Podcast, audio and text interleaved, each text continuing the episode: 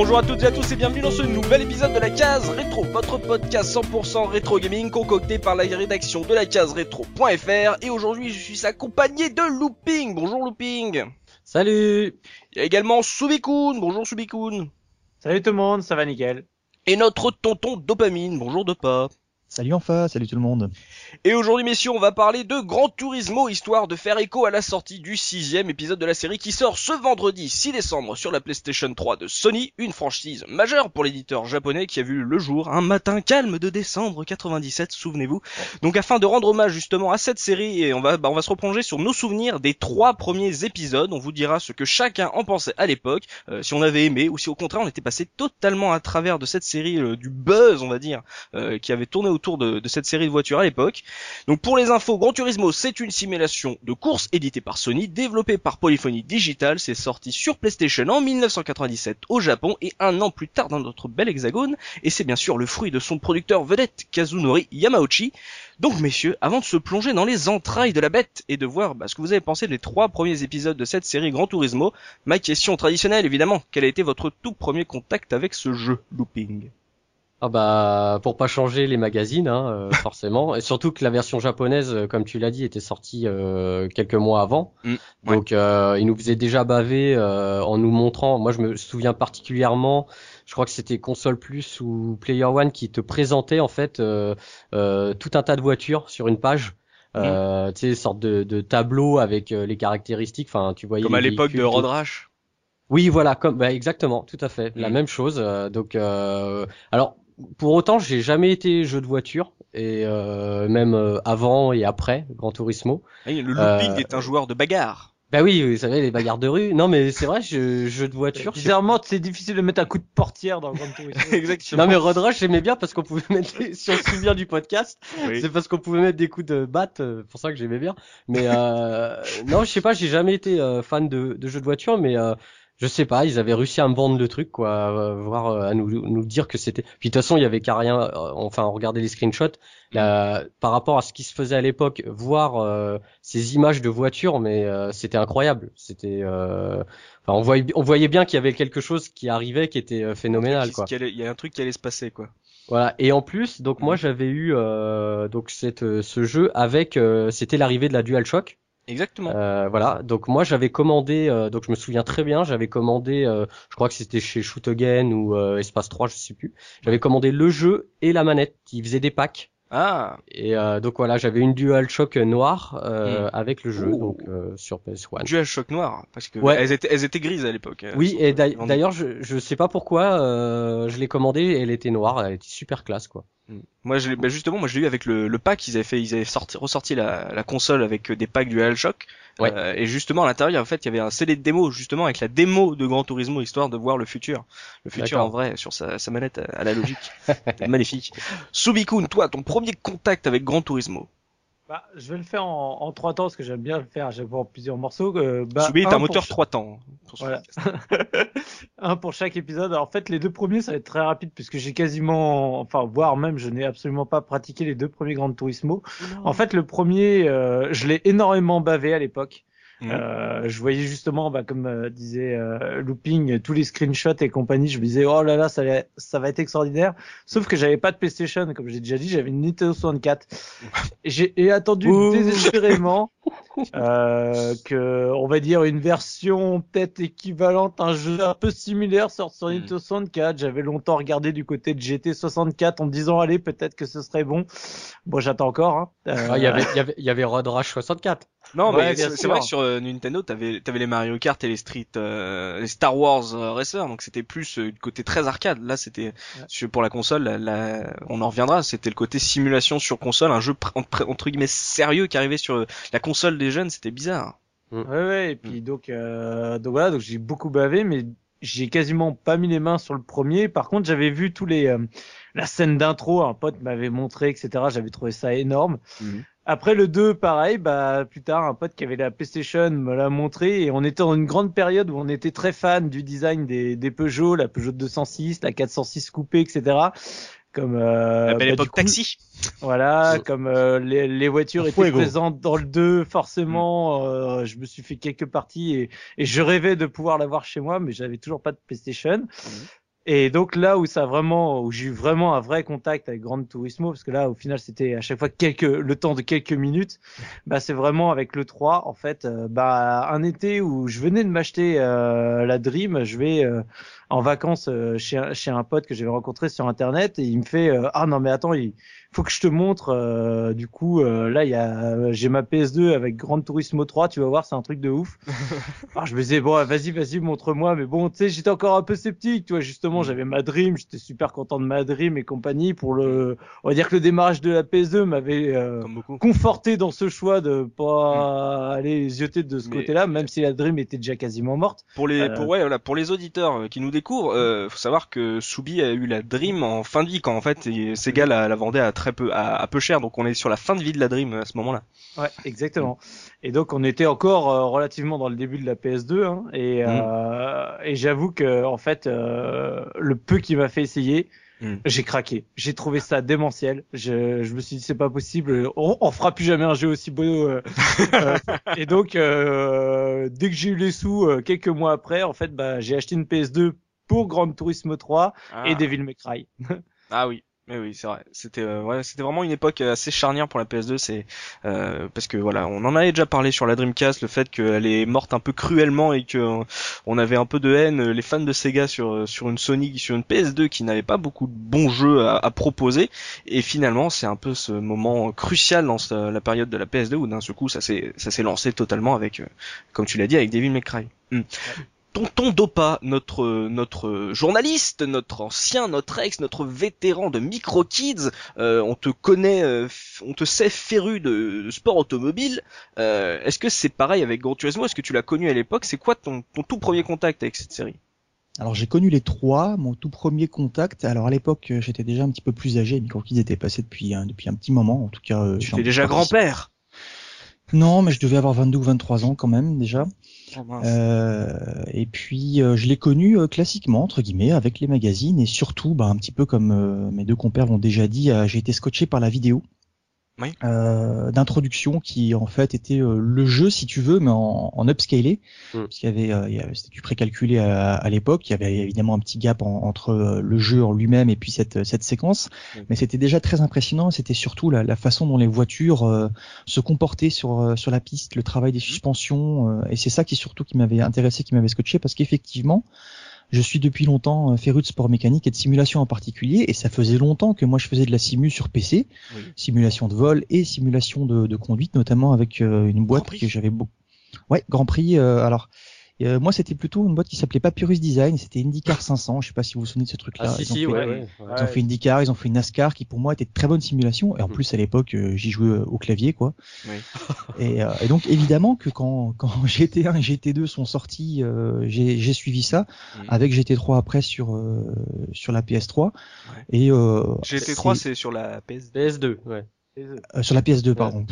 je, 1, 2, 3, on va y arriver. 1, 2, 3, pomme banane. Voilà, c'est ça. Donc les deux premiers sur la une et puis le, troisième sur la deux, évidemment. Euh, et par contre, j'ai jamais trouvé, j'ai jamais pu appeler ça une simulation de conduite. Euh, ah. Je trouvais que c'était des bons jeux de bagnole, hmm. euh, mais j'ai jamais considéré euh, j'étais comme une simulation de conduite. Et je pense que beaucoup de gens qui viennent de la simu PC auront beaucoup de mal à considérer qu'un Grand Turismo et même les plus les plus récents puissent s'apparenter à de la entre guillemets de la vraie simulation de conduite. Donc comment t'es en train de faire du mal là à plein d'auditeurs qui ont découvert Gran Turismo euh, mm. sans avoir découvert les jeux PC avant? Voilà, c'est ça parce que moi euh, moi j'avais jamais touché à autre chose avant et euh, pour moi c'est bon je sais pas si on pouvait dire une simulation mais pour moi c'était déjà hyper complet, je trouvais que c'était j'avais rien connu d'autre T'avais connu Vroom sur Amstrad donc euh, Oui, voilà, ou pole position sur Atari 2600. voilà. donc, là je peux te dire que le, le, le, gap il était il était violent quand même. Hein. Hang on. Alors c'est une simulation alors d'ailleurs leur, slogan c'était The Real Driving Simulator, hein, le, véritable simulateur de conduite. euh, en fait, ça me faisait, ouais, rien que ça, ça me faisait marrer quand je voyais ça. Alors effectivement, c'est un, c'est un jeu qui, c'est un simulateur dans le sens bah, où on va essayer de reproduire un petit peu le comportement des voitures. Mhm. Donc visuellement, oui, ça correspond à ce qu'on peut se faire euh, de l'idée d'un simulateur. Par contre, au niveau du comportement de la voiture, euh, quand on a joué à un simu avant, où on a dû régler ses suspensions, régler son appui aérodynamique, etc., le niveau de turbo, euh, euh, gérer sa consommation d'essence, gérer les aérostands, quand on arrive sur un Grand Turismo, c'est certes très beau, c'est très bien parce que ça a Mhm. popularisé le genre, mais c'est très loin de pouvoir mériter, en tout cas à l'époque, le titre de simulation de conduite. On s'en approche beaucoup plus aujourd'hui, mais à l'époque, on en était quand même très très loin. Mhm. Oui, c'était, euh, on en reparlera peut-être plus dans la partie euh, gameplay, mais c'était Ouais. plus, c'était un, un jeu qui était technique, mais euh, moi je le, je le qualifiais pas de simulation en tout cas. Eh ben, c'est bien ça d'avoir euh, que tu aies eu une expérience de la de la simu auto avant euh, sur PC justement parce que c'était aussi ça le côté un peu euh, les PCistes qui grinçaient des dents dès qu'on on peut-être on faisait déjà un FPS sur console ou comme tu le dis là justement on, avance un truc the real driving simulator euh, ça voilà ça a dû en choquer certains justement. Donc avant de se lancer dans le premier épisode de voir euh, comment le, jeu a déboulé ce qu'on en a pensé euh, on va faire un petit récap de qui est Polyphony comment comment ça s'est créé vis- visiblement ce Grand Turismo parce qu'il est sorti en 97, mais il a le développement a commencé bien avant, à une époque d'ailleurs où Polyphony, parce que quand le jeu est sorti euh, au Japon, c'était pas Polyphony Digital, c'était euh, leur équipe, ça s'appelait Police Entertainment. Ils étaient, ils ont commencé à 7 dans les années euh, 92-93 et ils sont lancés dans le projet Gran Turismo justement. Euh, PlayStation euh, venait de créer euh, donc Sony Computer Entertainment après la, la petite débâcle sur avec avec Nintendo pour la, la PlayStation de la Super NES. Et donc pendant- ils ont fait un long processus d'acquisition. Ils ont pris des données constructeurs, des images, histoire de vraiment de créer un ils ils voulaient faire une simulation euh, auto pour console, comme l'a dit Dopa. Et euh, en pendant ce temps-là, ils ont fait ce qu'ils ont appelé leur bande d'essai, c'est qu'ils ont fait deux jeux qui s'appellent, euh, ils sont certainement connus maintenant euh, des fans de Kazunori Yamauchi, c'est euh, les deux Motor Tour Grand Prix, qui sont des jeux euh, très très sympas, franchement, euh, ça voilà, ça vole pas très loin et si pour ceux qui ont déjà joué, vous, euh, vous sentez déjà au niveau du circuit que on n'est pas sur du, euh, du Mario Kart ou du Wipeout un peu déjanté, que les, mine de rien les circuits sont euh, un peu réalistes dans le- leur technique et dans la manière de, progresser. Et bah justement, ça a mis 5 ans. Donc il y a eu ces deux jeux de bande d'essai et pendant 5 ans, ils ont lancé, ils ont créé ce jeu qui est venu nulle part, comme l'a dit Looping, quand on a vu ça dans les magazines, on se dit, waouh, qu'est-ce que c'est qu'ils nous proposent là sur cette nouvelle PlayStation? Et donc, à bout de 5 ans, en, décembre 97, on a eu la sortie du tout premier Gran Turismo, comme l'a dit Dopa, The Real Driving Simulator, donc un jeu de voiture qui se passe sur une simulation, mais qui propose, on va dire, une orientation, une approche différente du jeu de bagnole. Donc, Looping, euh, toi qui, qui a plongé là-dedans, qui a bavé sur ce jeu, euh, comment c'est, quelle est la particularité de, de ce GT, de ce Gran Turismo euh, Est-ce que c'est un, un jeu de course banal avec un mode championnat, un mode euh, euh, duel, un mode ghost? Comment ça se passe? Bah non, bah alors déjà, faut savoir que le, le premier Gran Turismo, il est sur un CD, donc ça, ça a son importance pour euh, pour la suite, euh, Oui. pour le 2. Donc sur le, en fait, t'as un CD sur et le CD est, on va dire, euh, scindé en deux parties. Mhm. Donc t'as une pure partie arcade, euh, comme on va dire le- les jeux d'arcade d'époque, c'est-à-dire euh, À l'ancienne. à l'ancienne, voilà, tu prends ton, tu choisis un véhicule, euh, tu vas, tu vas faire euh, une course unique, mais par contre, t'as, as un choix de constructeurs et de véhicules réduit, Très restreint. ouais. euh, ouais, assez restreint. Euh, t'as- C'est le mode frileux en fait, ça. C'est le mode. euh, euh, Rassurez-vous, c'est quand même un jeu de voiture comme vous les connaissez, euh, mais euh, par contre, on vous met pas tout. Ouais, on vous ou- met une petite carotte. Venez, venez voir l'autre partie, c'est ça. Ouais, en fait, je te dirais que c'est, ça dépend parce que en fait, ce mode-là aussi a un mode duel de Ah, bien joueurs. sûr. Et euh, je pense que c'est là où il trouvait en fait son son euh, comment comment on peut dire son son utilité, sa grande utilité, c'était de pouvoir jouer avec son pote. Donc Ouais. en, éc- en écran splitté par contre, Mhm. donc euh, splitté euh, à l'horizontale. Ouais. Donc euh, sur une 30 on en revient Sur une 36 cm. sur les 36 cm, machin. Ça. Euh, Ça rappelle des Golden Eye 4 sur un quart d'écran de 36 cm. Mm. Ah, alors là, c'était ultra plat. Euh, bon, c'était un peu particulier, mais au moins, euh, quand ton pote il venait chez toi, euh, bah tu disais attends, on va jouer à deux. Euh, voilà, tu mettais le mode arcade. T'avais quand même euh, des véhicules euh, assez puissants de base euh. Euh, quand ton pote venait, est-ce que tu lui mettais forcément une simulation de bagnole, euh, pas un jeu un peu plus fun euh, ou comme Déjà- Subi, un, un Golden Eye quoi Déjà, comme a dit Subi, ton pote il venait, tu mettais l'introduction. déjà, tu disais attends, j'ai un jeu de voiture, je vais te mettre l'intro. Déjà, ton pote il était là, ah, il était scotché quoi. Mm. La- L'intro, tu Oui. vois, justement, euh, elle est tellement marquante qu'en fait, euh, moi, j'étais, tu sais, comme je te dis, j'ai- pas pratiqué le premier Gran Turismo. Je me rappelle même pas avoir fait un tour de circuit. Par contre, euh, je me suis, comme j'adorais les, les intros du 2 et du 3, je m'étais dit, mais tiens, est-ce que je connais la une? Et en la relançant, j'ai eu un, mais tu sais, le, le, méga flash souvenir, quoi, qui dit, ah oui, je l'avais vraiment vu à l'époque. En plus, ça m'avait vraiment marqué. Tu sais, rien que de le fait de la revoir, deux secondes, t'as l'éclair d'illumination, tu fais oh purée, c'est un ah. trop de ouf, je m'en rappelle quoi. Alors pour, un jeu de bagnole, c'est dingue. Parce que ça te marque sur un RPG comme Final Fantasy les intros, mais là sur un, jeu de voiture, c'est vraiment que ça, ça avait, ça en avait imposé. Hein. Mais c'est parce que la réalisation était faite euh, comme ce qu'on voit euh, à la télé sur les circuits, quoi. Les, les mêmes angles de caméra, euh, les voitures qui s'enchaînent sur des trajectoires parfaites, une fluidité aussi qui était parfaite. Elles mhm. se penchaient toutes à une seconde d'intervalle. Il y avait le, transfert de, de, de masse. de, alors c'est, je crois que c'est un faux terme. Hein. Les puristes vont hurler, mais c'est pas grave. Hein. Le monde aura bien compris que c'est le, le, poids qui va s'appliquer sur les suspensions en fonction de, du sens dans lequel la bagnole va tourner. On avait vraiment l'impression d'être devant un, une, une émission de télé. Ah oui. oui, vas-y, Looping. Ouais, euh, juste le truc avec les, les intros de la PS1, c'était t'avais toujours la déception parce que t'avais des quand même, on peut dire des, euh, des introductions ultra classe et après quand t'étais in game, euh, ça prenait un sacré coup quand même. Comment ça? Graphiquement quoi. Tu sais, euh, ah bah oui, euh, ce que tu ce que tu voyais en PS1, ce que tu voyais en introduction, c'était par rapport à ce que t'avais dans le jeu, ça avait rien à voir quoi. L'intro, elle était elle était beaucoup hmm. supérieure par rapport au jeu quoi. C'était un peu un mm. peu comme les euh, les screenshots que enfin tu sais quand on parlait des jeux Amstrad quand tu voyais des screens Amiga enfin tu sais ils, mm. passaient des pubs Amiga enfin voilà c'est D'accord, donc euh, en fait euh, il y avait euh, une belle mise en scène et après c'est vrai c'est vrai que ça on en parlera dans le jeu, c'est qu'on a beaucoup vanté l'idée des, des ralentis, des ralentis de course, histoire de les gens s'arrêtaient pour regarder le ralenti de leur propre course, c'était un truc comme si c'était vraiment devenu un, une feature importante là-dedans, de dire attends regarde on peut voir notre course, regarde comment c'est beau, regarde je peux même enregistrer mon ralenti, tu vas voir. Donc ça c'était visiblement un truc qui avait marqué en termes de, de, puissance, en termes de, de, de jeu qui en impose visuellement, qui, qui en gros qui s'amène et qui dit regardez regardez-moi je m'appelle Gran Turismo quoi. Ah, moi j'ai passé des plombes à regarder mes ralentis. Hein. Ah ouais? Ah ouais ouais, ouais je, je, passais des, des, heures à regarder mes ralentis, à regarder où j'étais où ma trajectoire était foireuse, je prenais pas le point de corde, comment j'avais dépassé le type et tout. Euh, en, en, sachant que le ralenti était lui aussi plus beau que la, la version in-game, il était aussi upscalé. Donc il y avait évidemment la, la, vidéo d'intro qui était superbe. Entre euh, au niveau inférieur, il y avait ces ralentis là qui étaient aussi euh, upscalés. Et puis comme évidemment dans les dans les magasins, c'est toujours des ralentis qui tournaient, donc on disait mm. que c'était des images in-game. Alors oui, oui et non quoi, c'était pas le temps réel du jeu, mais c'était mm. c'était quand même un truc qui était calculé en temps en temps réel, même si les inputs étaient pas en temps réel, si c'était pas le joueur qui jouait quoi. Dans, le 1, par contre, avais, euh, quand tu débloquais, je crois, justement, on en revient au CD1. Euh, quand tu finissais tous les modes arcade, enfin toutes les courses en mode arcade, tu débloquais un, mode qui s'appelait le GT IFI, euh, qui d'ailleurs avait fait parler un peu à l'époque. C'est-à-dire que c'était un, c'était un mode où tu jouais, euh, il y avait, t'avais pas d'adversaire, tu étais tout seul, et c'était une version HD ifiée de Gran Turismo.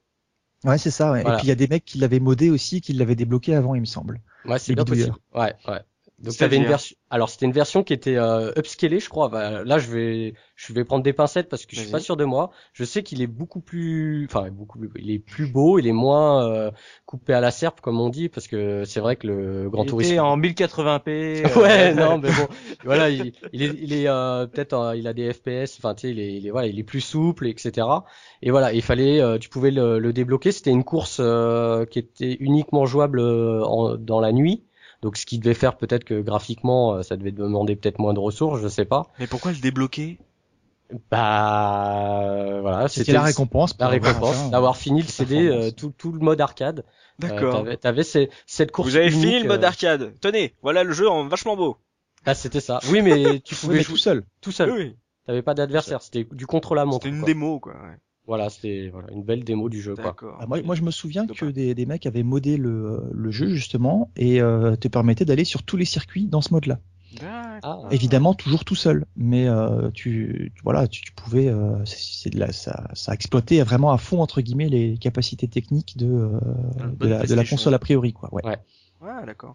Mais là on, on parle euh, donc tu, tu nous as lancé sur le mode arcade looping, ça c'est le mode traditionnel qu'un- qu'on connaît dans beaucoup beaucoup beaucoup de jeux de bagnole. Et euh, mais finalement ce qui a retenu l'attention de ce Gran Turismo, c'est justement le mode Gran Turismo. Euh, comment ça se présente justement On est en 97, les consoles euh, ne connaissent pas un truc comme ça. euh, on, quand on fait un mode championnat ou on, fait une suite de courses, on gagne des points et celui qui celui qui arrive à la fin avec le plus de points, il devient champion, il gagne le trophée. Là, c'est justement, c'est un. À l'époque, on appelait ça le mode aventure, euh, ce mode Gran Turismo. Comment tu, le présenterais, ce, ce mode GT de 97 Bah, moi, je dirais que c'est euh, du RPG de la voiture.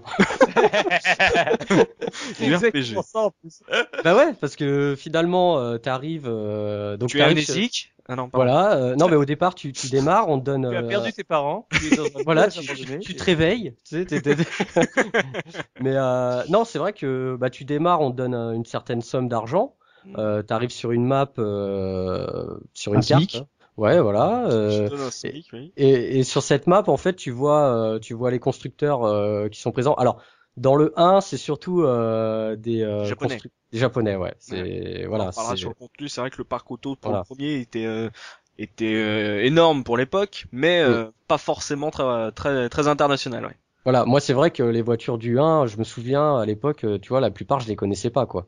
Hmm. C'était à part les américaines, euh, euh, les, les Viper et compagnie, euh, c'est vrai que bon après Mm. voilà. Et donc euh, on te donne une certaine somme d'argent et euh, avec cette somme d'argent, tu dois euh, t'acheter un premier véhicule. Donc euh, c'est là où ça devient intéressant, c'est qu'il faut que tu ailles chez les concessionnaires, Mhm. que tu regardes. alors déjà t'oublies parce que t'as T'oublies 10 les 000 neufs. Ouais, t'oublies les neufs parce que Ah euh, au départ t'as 10 000 crédits parce que c'est des crédits dans le jeu. Ouais. Euh, donc euh, t'oublies tout de suite les neufs parce qu'elles sont beaucoup trop chères. Et par contre t'as des occasions. Mm. Donc euh, alors là c'est le kiff total parce que tu, tu vas chez le concessionnaire, tu regardes euh, la liste des occasions, tu peux visualiser les véhicules Ouais. euh, avec les t'as la, la fiche euh, la fiche des caractéristiques euh, de la voiture, t'as l'historique de la voiture. Euh, c'est hyper complet. C'est pour ça que je dis c'est du RPG pour moi. cher, parce que- 200 000 km, bon état. Ouais, voilà. Passer au marbre, euh, non mais bon. Et du coup, tu euh, voilà, tu pars, t'achètes ta première caisse Ouais. et euh, Et là, tu peux pas truc- commencer de course. Voilà, premier truc qui était euh, déjà euh, tout nouveau à l'époque, tu dois passer des permis. quoi. Donc euh, Comme en vrai. voilà, comme en vrai, tu peux pas te lancer dans ta comme ça avec ta voiture. Donc euh, Et et ça, bah c'est ça- tout nouveau, ça, pour 97. bah à ma pas, connaissance. Donc, pas euh, toi, le, le, le, le simulateur PC, euh, c'était la première fois que tu voyais un truc comme ça? C'était la première fois que je voyais ça sous cette forme. En fait, euh, ton permis, tu le passais sur les sur les autres jeux, ben en arrivant à jouer correctement ou pas. Mais là, c'est ce qui était ce qui était euh, ce qui était intéressant, c'est que justement, ça permettait aux gens qui n'étaient pas forcément des fans de course auto, qui s'y intéressaient, qui s'intéressaient pas aux trajectoires et à tout ce qui fait euh, l'intérêt d'une d'une course pour un fan Mhm. et du pilotage, ça leur permettait justement de s'introduire un petit peu, bah, savoir comment prendre un virage correctement, savoir qu'il faut pas rentrer dedans comme un taré, qu'il faut freiner un petit peu avant, essayer de réaccélérer le plus tôt possible, mais au milieu du virage. Mhm. Enfin, ça donnait quelques petits principes de base comme ça, tuto, surtout ouais. que ouais, Ouais, un- c'était une sorte de tuto et mais vraiment découpé en fait, haché en différentes euh, en différentes phases. Alors ça allait du plus simple, hein, accélération, freinage au bon endroit, jusqu'au plus complexe, euh, négocier des, des chicanes euh, ou des virages euh, à 90 ou des épingles à cheveux, des, des choses comme ça. Mhm. Euh, si je me souviens bien, déjà dans le premier, tu avais les trois niveaux aussi de réussite, puisque Ouais, c'était oui, autant. bronze, argent et or, euh, en fonction Voilà, du temps. hein. c'était autant. Alors bronze et argent, autant bronze et argent, euh, ça allait Ah quand ouais. tu arrivais à te débrouiller correctement. Autant l'or, il fallait parfois s'accrocher. Et Tu me rassures, vraiment- j'ai l'impression que j'étais vraiment mauvais.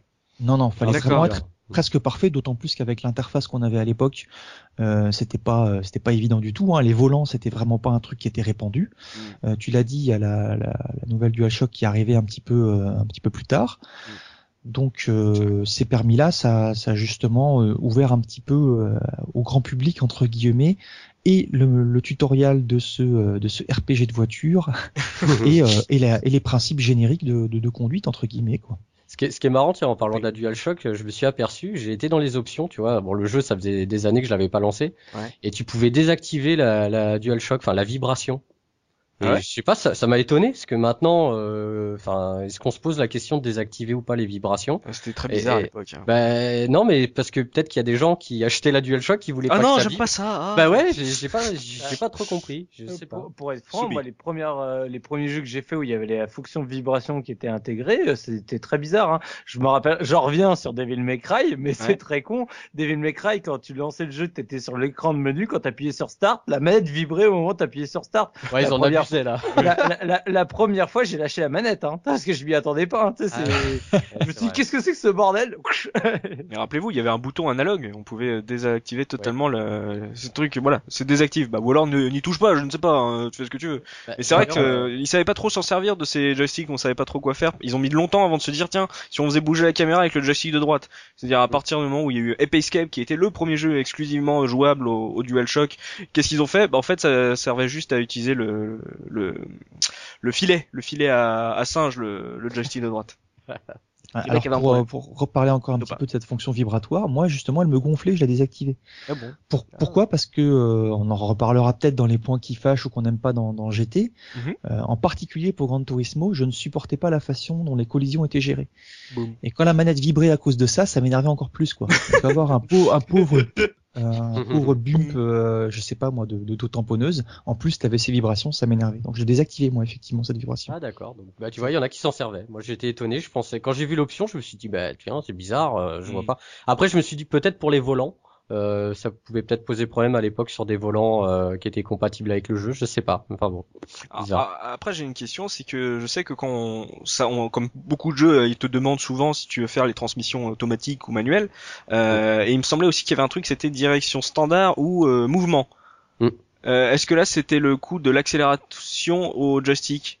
Euh, alors la différence entre ces deux modes, pour autant que je m'en souvienne, c'est que dans le premier, euh, quand tu tournes euh, ton volant entre guillemets, c'est linéaire, c'est-à-dire que la vitesse à laquelle ton volant va aller du, point zéro jusque euh, à, à sa butée à gauche ou à droite va être la même. Ouais.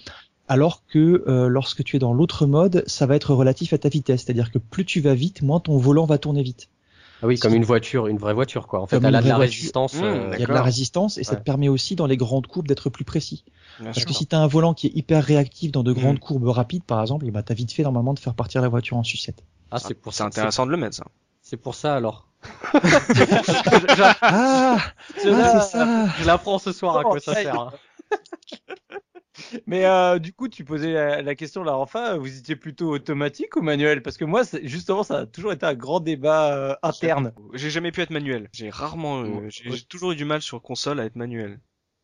En arcade, moi je me mettais en, en manuel, mais euh, en, sur console, je joue en automatique moi. Ouais. Je sais pas pourquoi. À la manette, j'ai- j'ai j'ai du mal à passer les vitesses. C'est pas. Hmm. Donc, Ouais.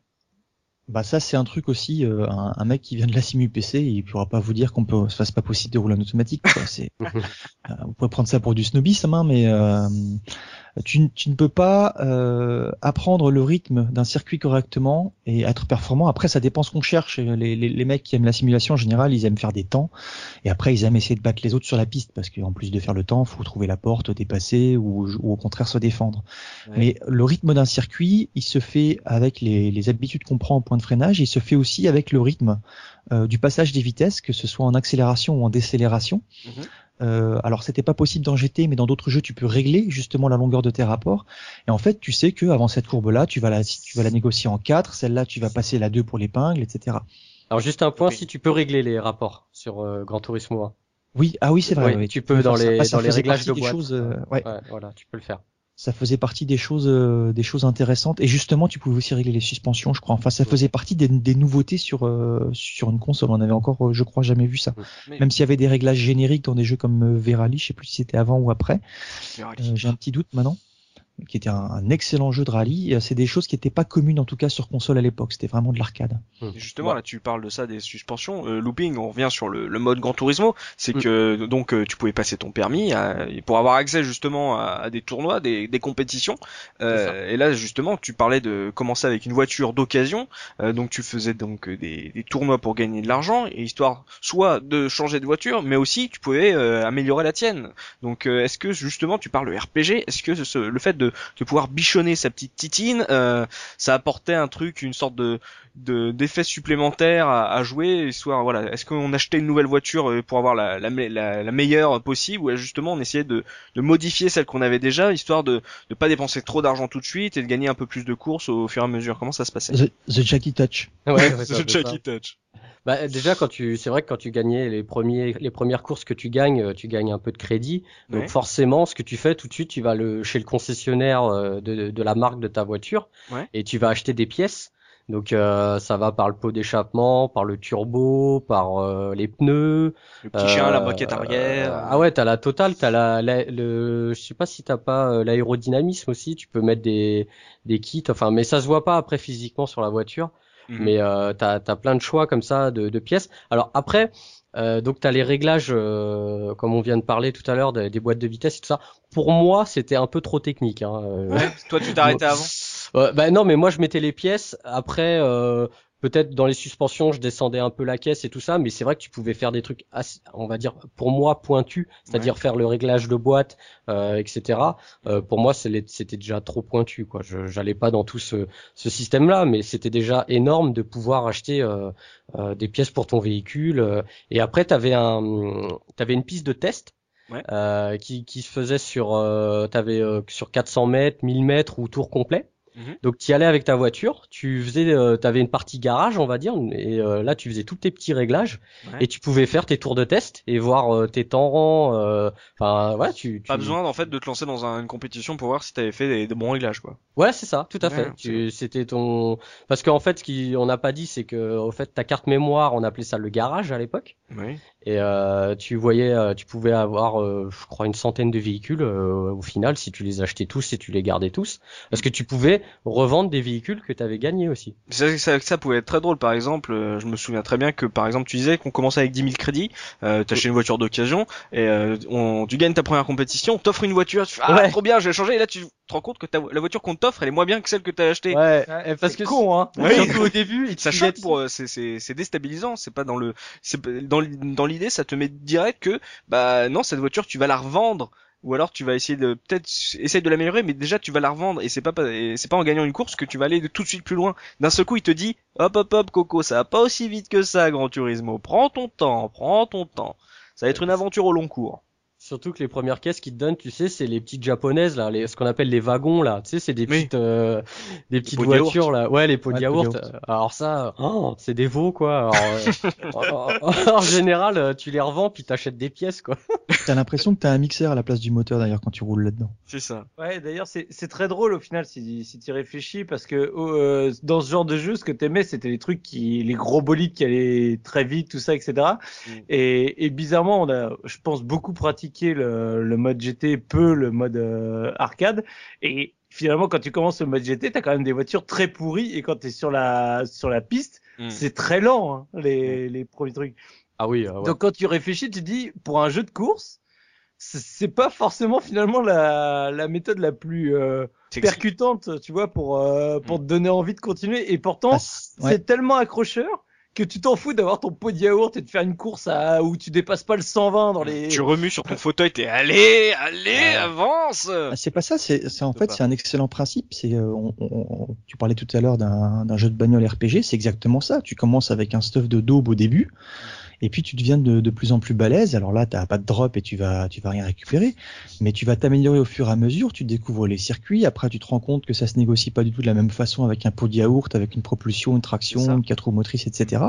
Et c'est ça qui était accrocheur et qui était très fort justement. Et c'est ça aussi qui a permis à des gens qui euh, venaient de la simulation euh, plus aride euh, derrière de, de, justement y trouver un intérêt, d'y accrocher et de continuer à y jouer, quoi. Pas de s'arrêter juste aux lacunes qu'ils auraient pu trouver au jeu. C'est que tu avais envie de continuer, envie d'essayer d'autres bagnoles, de voir ce que ça donnait avec euh, avec une GT par rapport à ce pot de yaourt là et c'est c'est ça qui était euh, très fort et qui était une des singularités aussi de, de Gran Turismo. Oui, je, suis, je, suis, tout à fait d'accord avec toi, mais quand tu vois par rapport à justement tout ce que tu faisais en jeu de course à côté, où le but, euh, même j'en reviens, quand tu faisais des F0, des Wipeout et compagnie, limite c'était le but tout de suite, tu voulais aller au plus vite, au plus vite. Et c'est ça que je trouve vachement intéressant d'avoir finalement réinversé cette courbe, mm. qui est une courbe logique de progression aujourd'hui, mais qui, moi, bizarrement, je, je la trouve surprenante qu'on ait accroché tant que ça à l'époque, euh, vu ce qu'on à quoi on jouait avant, quoi. Le, le problème que j'ai eu moi, c'est euh, après on, on, reviendra dessus, mais quand je suis passé au 2, euh, du coup, ça m'a un peu frustré parce que du coup, tu recommences euh, justement avec des véhicules euh, lents. Ouais. Et en fait, quand tu avais bien fait le 1, à la fin, tu avais quand même des véhicules performants, etc.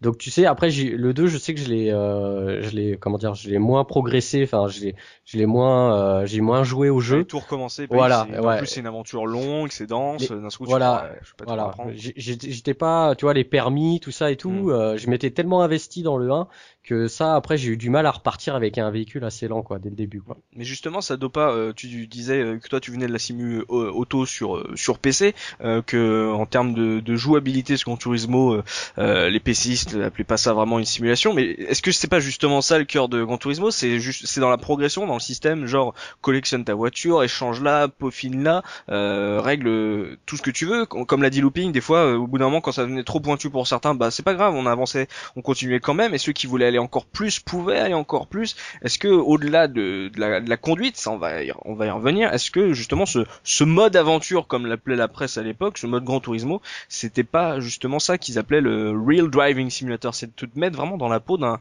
d'un coureur qui commence avec des daubes et qui doit monter petit à petit, euh, qui doit en chier finalement pour euh, monter avoir de, des grandes voitures euh, qu'on voit dans l'intro, l'intro qui a fait tant rêver. Alors, euh, d'une certaine façon, oui, parce que tu, tu vas t'approprier ton, euh, ton, ton, avatar, entre guillemets, ou ta carrière avec les différentes voitures que tu vas acquérir. Mmh. C'est toi qui vas choisir d'améliorer plutôt la puissance, plutôt la tenue de route. Euh, c'est toi qui vas choisir de l'alléger ou pas, la voiture. Tu vas la, la peaufiner un petit peu selon tes désirs. Donc, forcément, tu vas t'attacher à cette carrière et à cette progression. Bah, la preuve, Lupin, il s'était vachement investi dans le premier, et puis dans le deuxième, quand il s'est rendu compte que son perso était, était, était à, à nouveau un nouveau-né, Mmh. Euh, il a, il a pas eu envie de, de, de réavancer, donc c'est bien la preuve que c'est ce, ce, genre de choses qui était intéressant. Mmh. Euh, après, euh, c'est pas du tout la carrière d'un pilote de commencer à s'acheter un peu de yaourt et puis ensuite d'aller sur les routes. Et, voilà. Donc c'est plus dans les principes entre guillemets de gameplay et d'appropriation de. C'est toujours là cette histoire de transcendance entre guillemets. Ça c'est un truc qui est très japonais.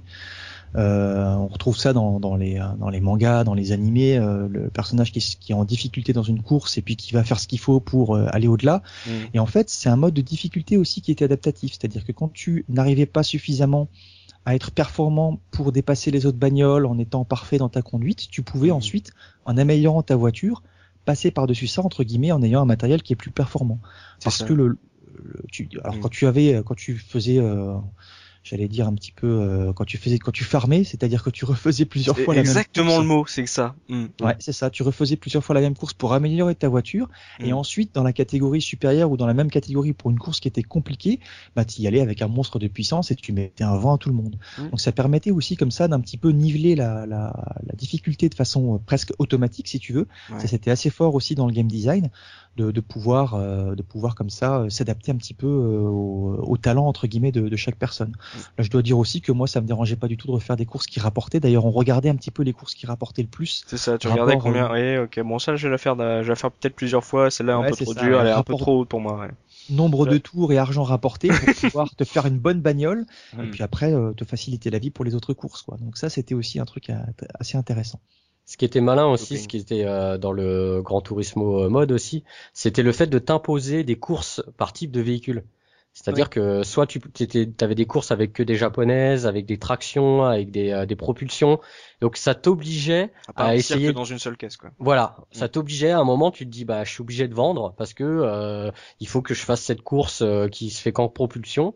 Mm. Euh, donc euh, ça te forçait à essayer d'autres véhicules.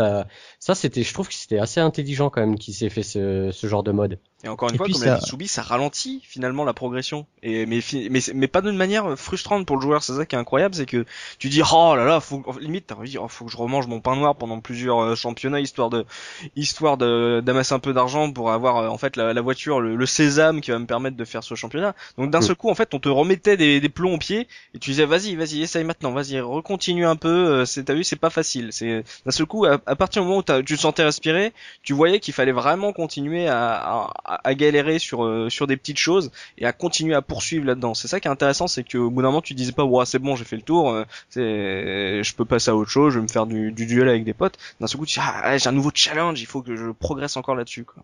Mm. Et puis, et puis, euh, comme c'était assez exhaustif sur, la, enfin, assez exhaustif, c'était euh, plutôt bien foutu sur les informations sur les voitures. Mm. Ça permettait à ceux qui connaissaient pas trop ça, ben, d'apprendre entre guillemets des choses euh, sur les, les, différentes pièces, les différentes marques.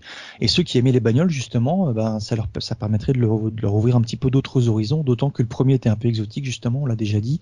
Il y avait principalement des marques japonaises et puis une ou deux américaines, je crois, mm. et, et, pas de françaises. Donc c'était quelque chose qui n'était pas habituel pour nous entre guillemets, en tout cas sur le plan des modèles de voitures exactement.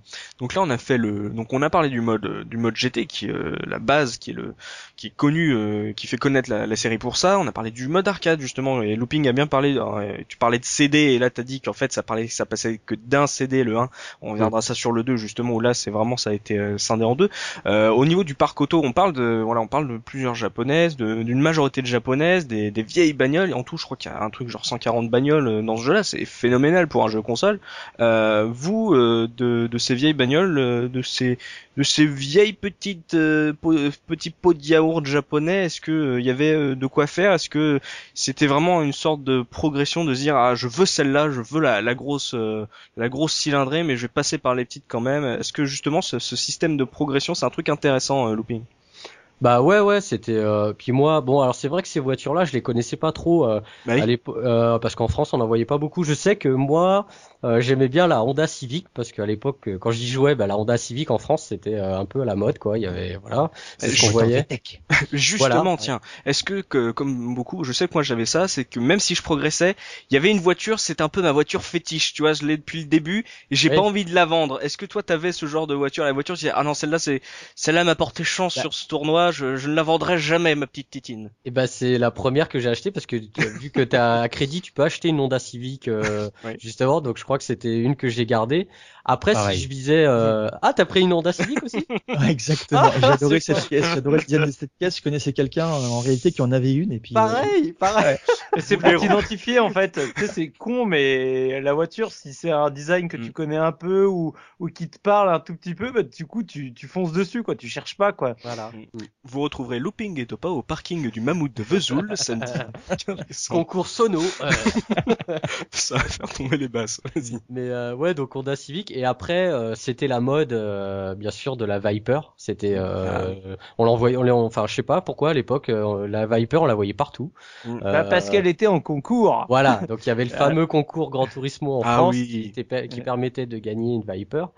Et, et d'ailleurs, même beaucoup sur les screenshots qu'on voyait dans les magazines, c'était souvent la Viper bleue, bleue avec la blonde blanche ouais. qu'on voyait souvent. Donc c'est peut-être une qui me faisait le plus envie après dans le parc. Tu l'avais pas fait ce concours justement? Non, je l'ai pas fait. Alors, euh, fallait en fait pour euh, pour vous expliquer le concours, fallait euh, il y avait, je crois que c'était sur Deep Forest la course ou un truc comme ça. Mhm. Il fallait faire son temps sur ta carte mémoire. Il fallait envoyer, ta carte, mémoire. Voilà, c'est mhm. ça. Il y a pas un caseur qui l'a fait ça? On en a parlé ça dans un podcast de ça. Alors, c'est subi, mais c'est pas c'est pas là-dessus, je crois. Ouais. Pour ah, l'anecdote, en fait, c'est pas moi qui ai participé au concours, mais quand je suis arrivé à la fac, j'ai rencontré un, quelqu'un qui est devenu vraiment un ami, un passionné de jeu. Et comment on a sympathisé, c'est parce qu'on parlait vite fait euh, justement de PS2, de jeu, et puis à un moment il me fait, mais tu sais, euh, tu te rappelles de Grand Turismo, le concours de Viper? Je fais, bah bien sûr, je me rappelle. Il me fait, bah j'étais en finale. Oh. Je l'ai regardé, je fais hein? Il me fait ouais, je faisais partie, euh, je sais plus combien ils en avaient sélectionné. Euh, je vais dire 8 mais euh, ça se trouve c'était 32 ou j'en sais rien. Et il avait il m'avait raconté comment il avait envoyé sa carte mémoire, comment il avait balisé parce qu'en plus il avait il l'avait envoyé genre le dernier jour hmm. du truc, enfin tu sais les, les, les trucs de fou et en fait, il avait fait euh, là où il était dégoûté, c'est qu'il avait fait un. Quand tu regardais les, tous les meilleurs temps des cartes mémoire, il avait fait un meilleur temps que celui qui a gagné la Viper. Mhm. Mais par contre, il s'est fait éliminer par celui qui a gagné la Viper en, quart ou en demi, je sais plus. Euh, ça remontait à oh longtemps maintenant, euh, parce qu'il avait fait une erreur dans le stress et compagnie. Il a pas fait gaffe euh, du circuit qui avait été sélectionné. Et il a pas pris la bonne voiture et il s'est fait éliminer sans pouvoir rien faire, quoi. Oh, Alors, faut- euh, si, si vous voulez savoir, là, on en est euh, sur les anecdotes justement des, euh, des tournois. Mm. Euh, c'était un moment, c'était une grande mode les tournois. T'as eu euh, le tournoi Porsche, Porsche Challenge Ouais. où il y avait une Porsche à gagner. Après, t'as eu le tournoi Tekken 3 où il y a eu une Harley à gagner. Mm. Et donc le, le tournoi Gran Turismo où il y avait donc une Viper. Et il faut savoir que bah, ces trois lots, c'est la même personne qui les a remportés. Non. Ah si. Si, si, c'est un, c'est un Français euh, qui a gagné euh, la Porsche, la Harley et la Viper. Oh, Voilà. énorme. Ouais, ouais. Donc ce mec-là, apparemment, d'après ce que Riche. j'ai, euh, non, bah oui Bah peut-être. non, il a dû vendre une bagnole pour payer l'assurance et l'essence des Il deux. a. les, les dernières news que j'ai retrouvées, il avait vendu la Porsche et la Harley. Ouais. Et euh, la Viper l'avait gardée. Bon, depuis maintenant, peut-être qu'il l'a revendue, mais euh, ouais, c'est la même personne qui avait gagné. Incroyable. Un super player. Hein. Ah bah oui, c'est clair, Ouais. pour gagner un tour à Paris. Donc là, on était sur, sur justement sur les voitures. Euh, au niveau des circuits, Do- Dopa, euh, une voiture, euh, un jeu de course euh, doit avoir de, de bons circuits pour stimuler le- les pilotes qui sommeillent en nous. Euh, 11 circuits, euh, c'est pas mal, c'est c'est très correct pour l'époque. Euh, Est-ce que euh, parce que justement ça va être notable après parce qu'ils vont repomper, enfin ils vont reprendre des circuits, ils se basent sur de, de vrais circuits. Est-ce que justement c'est un truc intéressant pour toi en 97 de se dire ah voilà je je peux faire tel tel circuit et, et d'avoir finalement euh, pouvoir voir l'évolution de la série à travers aussi ces circuits au fil des années ça? Alors là encore, euh, il y, avait du, des choses euh, positives et d'autres moins. Alors la, la première chose négative entre guillemets, c'est qu'il n'y avait aucun circuit euh, réel, aucun circuit Oui. qu'on connaissait. Euh, C'était tous des circuits qui étaient inventés, même si certains s'inspiraient de tracés qu'on connaissait déjà et qui ressemblaient étrangement à certaines routes qu'on connaissait. Euh, par contre, ils étaient euh, très correctement designés, c'est-à-dire que c'est des circuits qui avaient du rythme, qui avaient des difficultés, qui étaient euh, qui étaient intéressantes, Mm. en tout cas que moi je trouvais intéressantes et qui avaient euh, des ambiances et des décors qui étaient très variés. On avait Autumn Ring qui était dans des couleurs euh, très très chaudes, hein. c'était des couleurs bah, automnales comme son son, son nom l'indique. Oui. Il y avait Deep Forest qui avait un passage qui était super après le après le tunnel où on passait sous une espèce de canopée comme ça. De, de- Très connu. Je... Mm. voilà, de, de bah, En le- fait, à chaque fois que tu changes de génération, t'as envie de voir à quoi comment va à quoi va ressembler Deep Forest en fait. J'ai l'impression. Ouais, c'est ça. Ouais. T'avais le, t'avais d'autres circuits qui étaient moins réussis. Il y avait le, le Clubman que moi j'aimais pas trop. Euh, sinon, il y avait aussi un- une caractéristique qui était très sympa, c'était le fait qu'il y avait beaucoup de relief dans ces euh, dans ces circuits-là. Donc, tu avais des petits endroits où tu faisais des sauts. Mm. C'est pas toujours le truc à faire d'ailleurs parce que tu pouvais perdre un petit peu. Ah oui, c'est clair. Tu pouvais dégager un petit peu ta bagnole, mais c'était toujours fun de, de pouvoir un petit peu décoller comme ça les les roues. Il y avait un Euh, niveau de nuit. Euh, alors le niveau de nuit, c'était bah, c'était Clubman. Ah, c'est ça, oui, oui, c'est ça, je crois. Ouais. Ouais. Et euh, alors, j'aimais pas trop Clubman. Je sais plus si c'est celui-là où j'avais toujours du mal à, à deviner le sens des flèches dans les virages. Mm. Et euh, quand tu connaissais pas le circuit par cœur ou quand tu avais un petit doute, comme en plus il y avait des endroits comme ça qui pouvaient se ressembler, si tu si en étais à ton xème tour, euh, un peu dans le pâté, euh, tu pouvais euh, ben, euh, tourner à droite alors que le virage il allait vers la gauche. Puis la carte était pourrie dans le, enfin, elle était pourrie. Elle était très petite dans le 1. C'était. euh, Ouais, elle était pas lisible. Enfin, ouais, voilà. Tu t'en Mm. servais pas pour euh, pour savoir euh, ce qui allait se passer au, au virage d'après. Bon, les circuits étaient, étaient intéressants si tu veux, mais euh, en tout cas dans le, dans le tout premier, euh, ils étaient suffisamment intéressants, variés pour qu'on on, on puisse prendre du plaisir à, à chercher des, des, des temps ou à essayer de bien bien tourner dessus. Et ils étaient aussi en mode reverse. Alors ça c'est le le- c'était le grand truc de l'époque bah oui. aussi. On t'annonçait, euh, on t'aurait annoncé la 22 circuits, alors que, euh, que t'en as 11 quoi, et que c'est simplement les versions à, à l'envers quoi. Mm. Ah bah ça, ça se fait toujours aujourd'hui. Ça, c'est une belle pratique. Ça, c'est, ça, ça fait gonfler les chiffres assez facilement. Et après, en même temps, ça, ça te change tes habitudes. non Comme vu que c'est une simu en plus, c'est que justement, d'un ce coup, c'est, ça reste mine de rien un autre circuit. C'est toujours le même environnement, mais il faut le, l'appréhender différemment, euh, le, le jouer différemment. Euh, dans le système de jeu, lançons-nous directement. On, a, on en a déjà parlé. On a, on a bien compris que c'était une simulation. Euh, on, va, on appelait ça simulation console, soyons gentils. Euh, looping en, en termes de jeu euh, par rapport à ce qui se faisait euh, sur console, est-ce que c'était archaïque pour 97 Est-ce que c'était compliqué à faire? Est-ce qu'il y avait une sorte de, est-ce que tu avais l'impression de progresser ou de, de devoir conduire entre guillemets de manière un peu plus réaliste que d'habitude? Bah déjà euh, le fait pour moi d'utiliser la DualShock parce que j'ai eu la, la DualShock en même temps que Mhm. le jeu. Euh, bah non, moi je trouvais que c'était euh, un gros palier, mais je- comme je, je vous l'ai dit au début de podcast, je j'ai jamais été très jeu de voiture.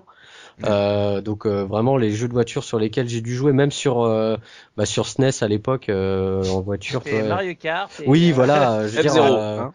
euh, moi je suis arrivé là. un peu de carapace quoi dans. ouais, voilà, tu sais, je, je découvrais un peu les, la simu de voiture, quoi. Donc pour moi, c'était c'était magnifique à la DualShock. Donc t'avais, en gros, t'avais euh, au niveau des vues, par exemple, t'avais euh, deux modes de vue euh, pour la voiture. Ouais. Euh, non, t'avais trois modes Trois. de vue. Voilà, t'avais, Intérieur. euh, voilà, t'avais un, enfin t'avais un dessus de capot, on va dire. On voyait voilà. pas le capot, mais euh, comme si t'étais. Euh, Au niveau des roues. euh, oui, voilà, ouais. De- J'ai jamais réussi à conduire comme ça, moi. Je sais Ah, pas. c'est la, c'est la vue reine, euh, limite, dans Gran Turismo. euh. Bah, ouais, je sais pas. Moi, j'y arrive pas. Moi, je mets la voiture à le plus loin possible, en fait. Ouais. Tu sais, euh, je recule de la voiture. T'avais euh, un truc, t'avais le rétro aussi. Tu pouvais regarder en arrière, un Mm. peu à la, à la Mario Kart, ça existait déjà hein, sur SNES. Et euh, donc moi, euh, ce que je me souviens surtout par rapport au, au gameplay comme ça, et ce qui, euh, je pense, euh, peut-être dérange euh, Dopa, c'est que par exemple dans les virages, ce que je faisais tout le temps, c'est que je me collais aux voitures en fait. Le virage sur la voiture. Voilà. Ah, le Bah oui. Virage euh, appuyé voiture. euh, Voilà, c'est, je pense que, euh, voilà, moi c'était mon truc, j'arrivais, bah je voyais qu'il y avait un gars dans le virage, bah moi je me collais à lui, et du coup bah je sortais pas du virage. Ouais. Et puis vu que les collisions, elles étaient, euh, on peut dire, pas très bien gérées. À chier. à chier, ouais, voilà, ça faisait, ça faisait juste boum, boum, et euh, t'avais pas de dégâts sur ta voiture, donc t'avais Ah pas oui. d'usure ni rien. Donc euh, bah voilà, t'arrivais dans un virage toujours. Après quand t'étais premier, bon par Il contre, n'y avait là, pas de pénalité en fait quand tu tapais dans les adversaires? Non. Puis oh, ils y étaient, avait rien du tout. hein. ils étaient pas supra intelligents. L'IA. Euh... Ah oui, ça c'est sûr. ouais. Ouais, son- euh, Mesdames et messieurs, le train pour Paris partira de la ligne de départ, c'est etc., ça. jusqu'à la ligne d'arrivée.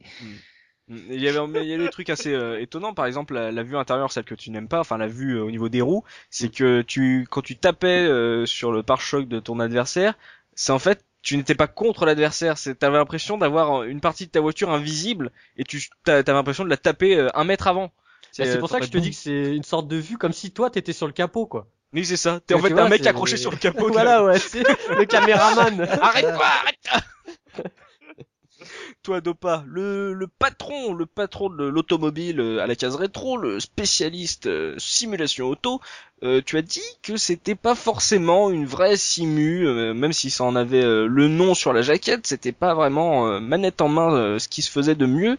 Est-ce voilà, précise un peu ta, petite critique, rentre dans le débat. Je sais que les auditeurs attendent ça, ça depuis que tu as lancé le missile en début de podcast, donc explique-nous.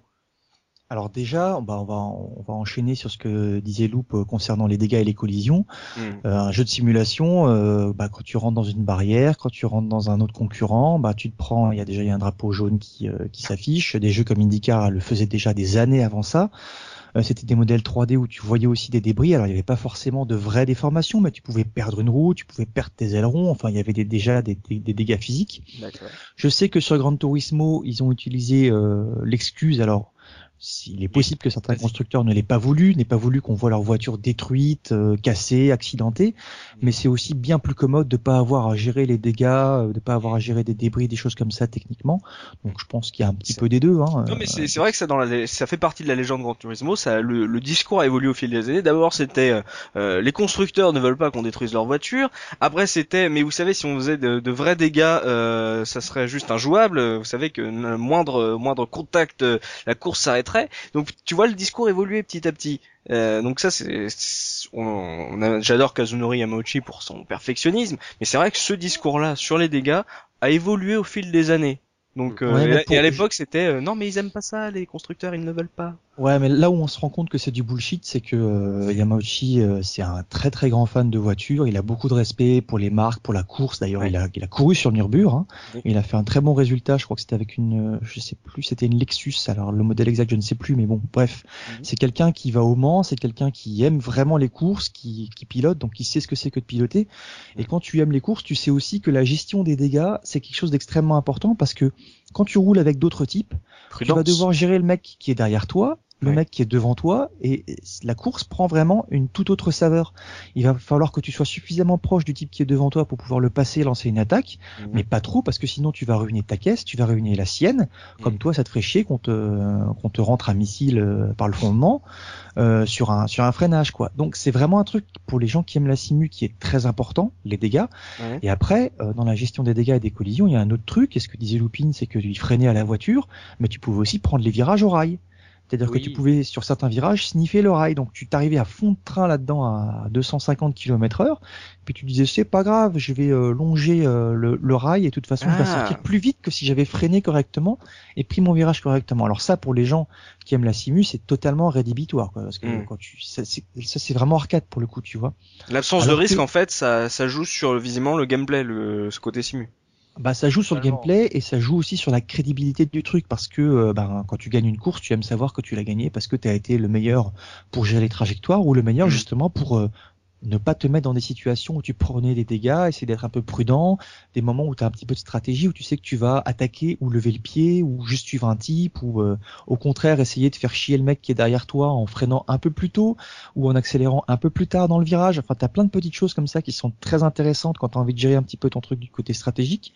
Ouais. Et l'absence de risque et l'absence de gestion de collision, c'est quelque chose qui, dans, dans un jeu de simu de bagnole, bah justement, va t'enlever tout ça. Euh, va t'enlever tout, euh, tout ce challenge. Ça, c'est pour le- les gros points négatifs de, de GT. Après, sur le Ouais. comportement de la voiture, effectivement, il y a des choses qui sont très intéressantes sur le fait de euh, pas être dans la surenchère qu'on pouvait avoir dans d'autres jeux à faire des sauts à, à 50 mètres de hauteur. Là, tu savais Hmm. que si tu faisais un saut et que tu partais pas de façon totalement rectiligne, ben, tu allais euh, partir en sucette. Euh, si tu rentrais trop trop vite dans un virage, tu allais sous-virer. Si tu accélérais trop tôt et, et comme un dingue avec une propulsion, bah, tu allais faire un tête à queue. Mhm. Donc ça, c'est des choses que- qui étaient très appréciables.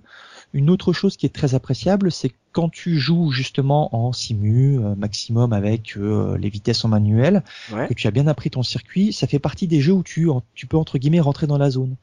Euh. C'est-à-dire euh, comme un wipeout qui n'est pas du tout une simulation, vraiment euh, sentir ta voiture, être à fond de train, sentir que là tu vas rentrer un tout petit peu trop vite, sentir que là tu as vraiment bien négocié ton virage, ça fait partie de ces jeux-là qui ont suffisamment de technicité dans la conduite Ouais. pour que tu euh, tu puisses être satisfait de ce que tu fais puis vraiment être dans un trip tu vois euh, L'homme et la machine euh, ne font qu'un. exactement exactement ouais c'est un petit peu un petit peu ce trip là effectivement.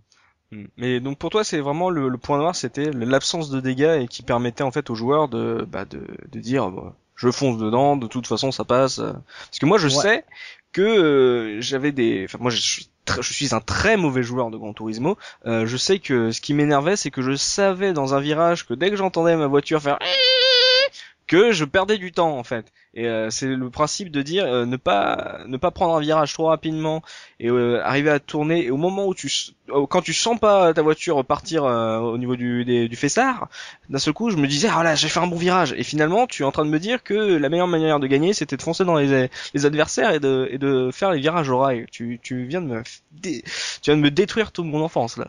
alors c'est pour ça que j'avais jamais pas fait? participé au Jamais. concours moi Non, mais c'est pas possible. Mais, mais Mais non mais de toute façon non mais de, je, je respecte le code de la route dans un GTA donc euh, Tu t'arrêtes c'est- au c'est feu d'ailleurs, dans euh, un GTA Et s'il y avait, et s'il y avait le clignotant et le- le- la gestion de l'essence, je jouerais quand même encore plus. Mais voilà. bref ouais en fait non mais c'est c'est c'est pour ça d'ailleurs que j'avais pas fait le concours en fait Ouais. parce que je trouvais que c'était biaisé par ce genre de technique Ouais. qu'on pouvait utiliser. Moi, j'ai jamais aimé les glitches et d'ailleurs sur les jeux plus récents, ça a été un, un sujet euh, qui a qui a fait couler pas mal d'encre et qui a pas mal usé les claviers. Quand il y a des glitches sur les jeux de Le course, cambouis. t'as toujours les, les deux camps qui euh, qui s'affrontent. Mais euh, au contraire, le, le fait que euh, quand tu dérapes euh, toi t'as l'impression de faire un bon virage et, euh, et que en fait non, ça c'est un truc qui euh, justement plaisait aux gens qui aimaient la simu. Parce que un bon virage, c'est un virage propre où tu es juste à la limite de la perte d'adhérence mais où tu la ça. perds pas Mm. et où tu vas prendre le point de corde au plus juste possible, réaccélérer doucement juste toujours à la limite de cette adhérence et puis sortir comme ça sur le fil du rasoir. Et mine de Après, rien, tu n'attaques pas euh, le circuit de la même manière au premier tour qu'au deuxième. Vu que euh, au deuxième t'es lancé, d'un seul coup, tu vois que tu vas beaucoup plus vite, euh, tu vas prendre le virage beaucoup plus vite que tout à l'heure. Donc euh, t'as l'impression de, Enfin, pour un joueur aussi mauvais que moi, de redécouvrir le circuit, de pas te dire ouais là je sais qu'à ce moment-là je peux freiner juste là. D'un coup tu fais oula attends attends attends, j'ai un peu trop vite. Ouais. C'est que ça, c'est moins c'est moins spectaculaire. C'est moins spectaculaire. Exactement.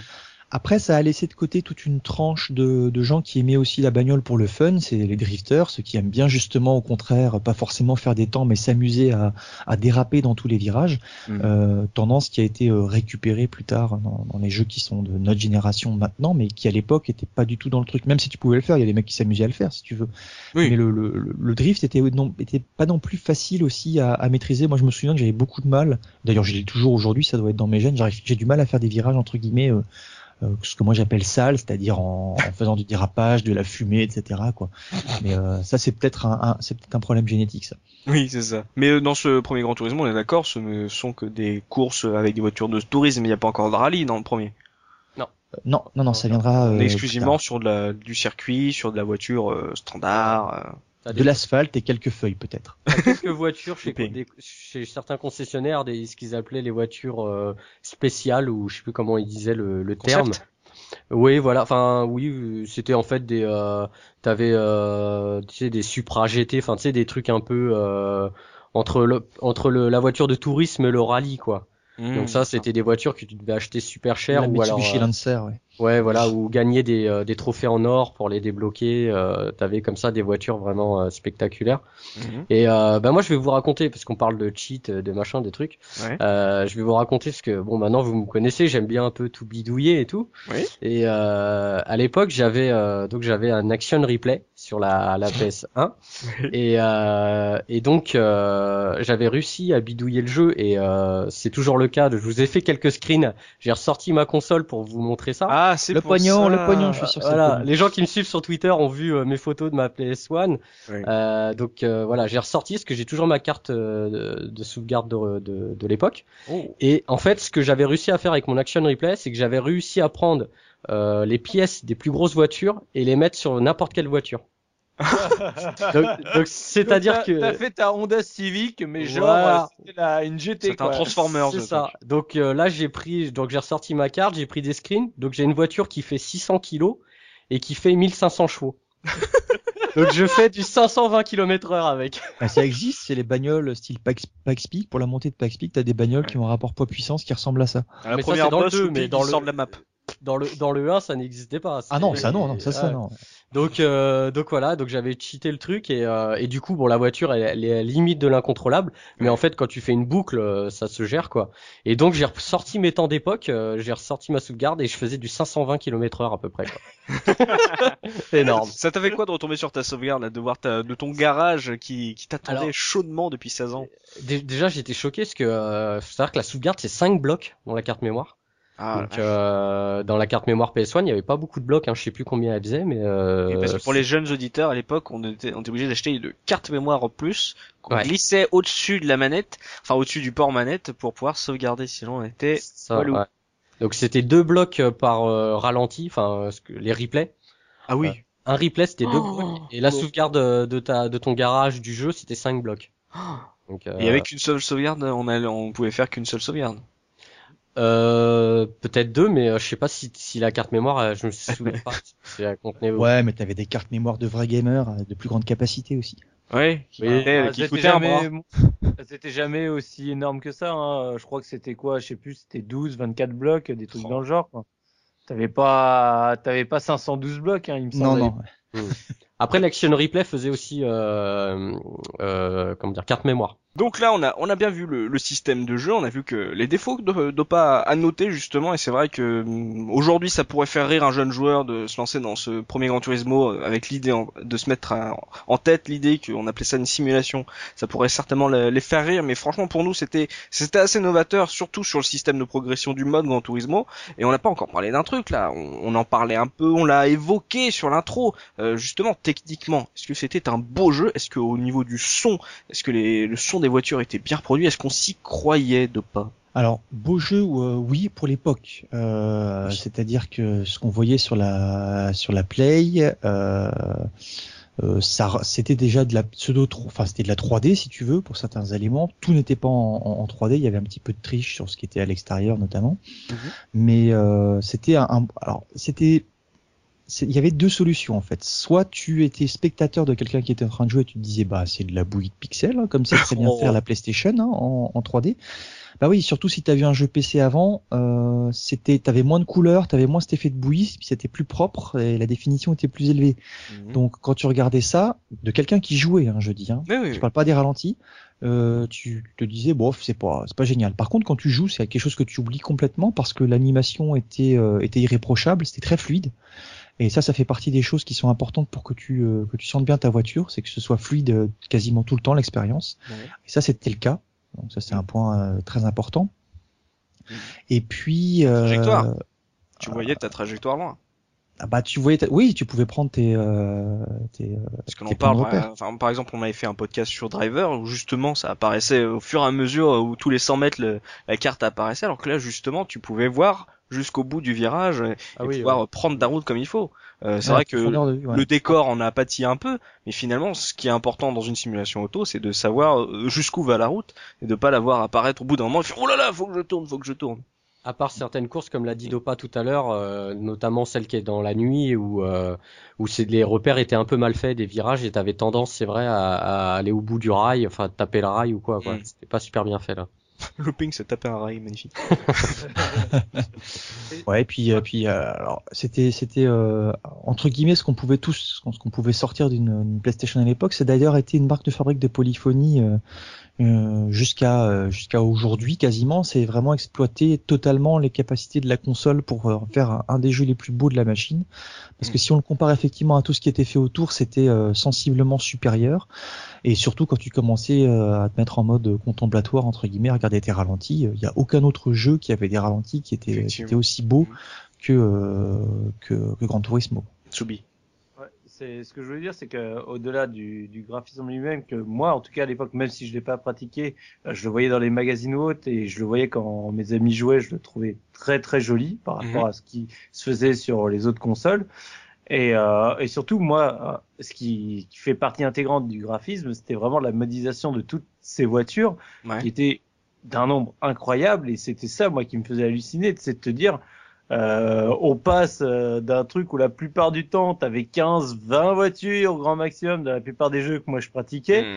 et d'un coup tu te retrouvais au-delà de la centaine avec des voitures certes avec des, des variantes pour certaines mais en tout cas des voitures très différentes au niveau du design quoi Ouais. et, euh, et moi je trouve que ça faisait partie intégrante du fait de trouver le jeu magnifique La richesse. voilà, c'était la richesse du nombre de voitures et leur fidélité au niveau de la modélisation. Aujourd'hui, on peut rigoler hein, quand on parle de, de la fidélité parce que ça reste quand même euh, très carré et machin, mais tu reconnaissais les voitures, même euh, Mhm. dès le premier Gran Turismo, tu les reconnaissais bien quoi. Et les licences, la marque qui apparaît, le fait d'aller dans un concessionnaire Mitsubishi, de voir les voitures avec euh, le toute la, la fiche technique, tu disais oh là là, j'ai un truc, j'ai un- truc de connaisseur là. Et c'est vrai qu'au niveau de, des différentes voitures que tu pouvais avoir, et justement des voitures qui n'étaient pas que des monstres de sport, t'avais aussi des voitures de tous les jours que tu Oui. entre guillemets qu'un japonais pouvait voir dans la rue en sortant de chez lui le matin.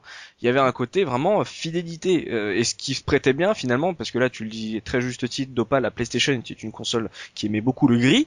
Euh, justement, le côté très gris, très finalement terre à terre, ça, ça a certainement servi cette simulation de se dire regardez, on vous flash pas avec la couleur, contrairement à Motor Toon Grand Prix qui était une, une explosion de couleurs.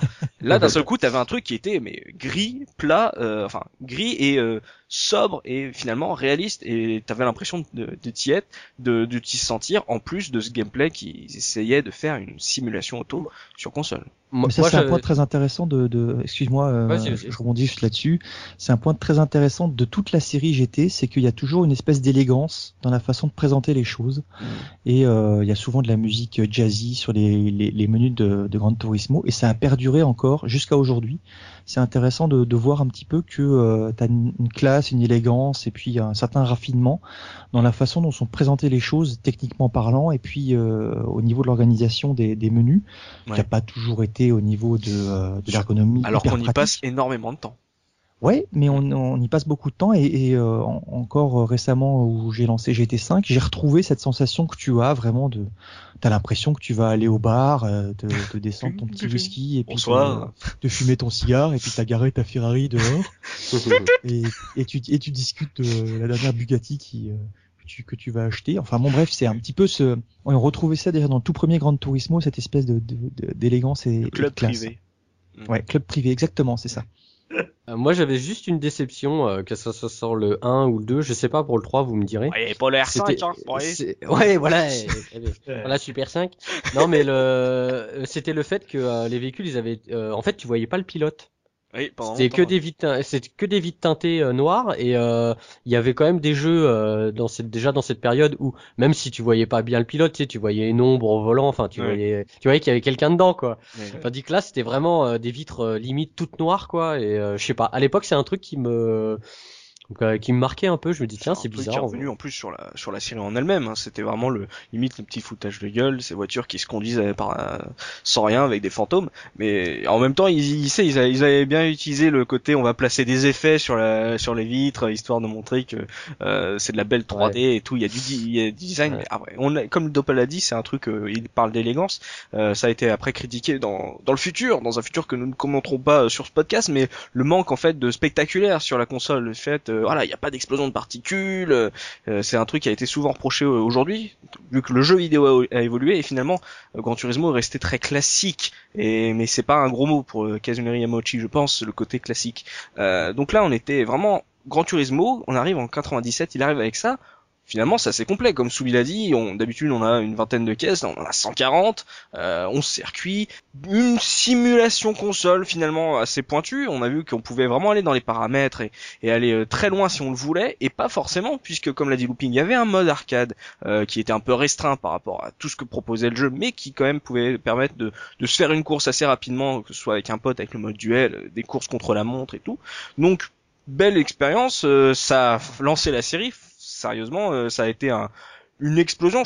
Un truc, je crois que c'est en 11 millions de ventes pour euh, 97, c'est quand même énormissime euh, sur une euh, série qui se lance finalement. Euh, je veux dire, ah t'as eu le nouveau jeu des mecs de Motor Grand Prix? Ah bah non, qu'est-ce que c'est? Ah Gran Turismo, ah connais pas. Ah non.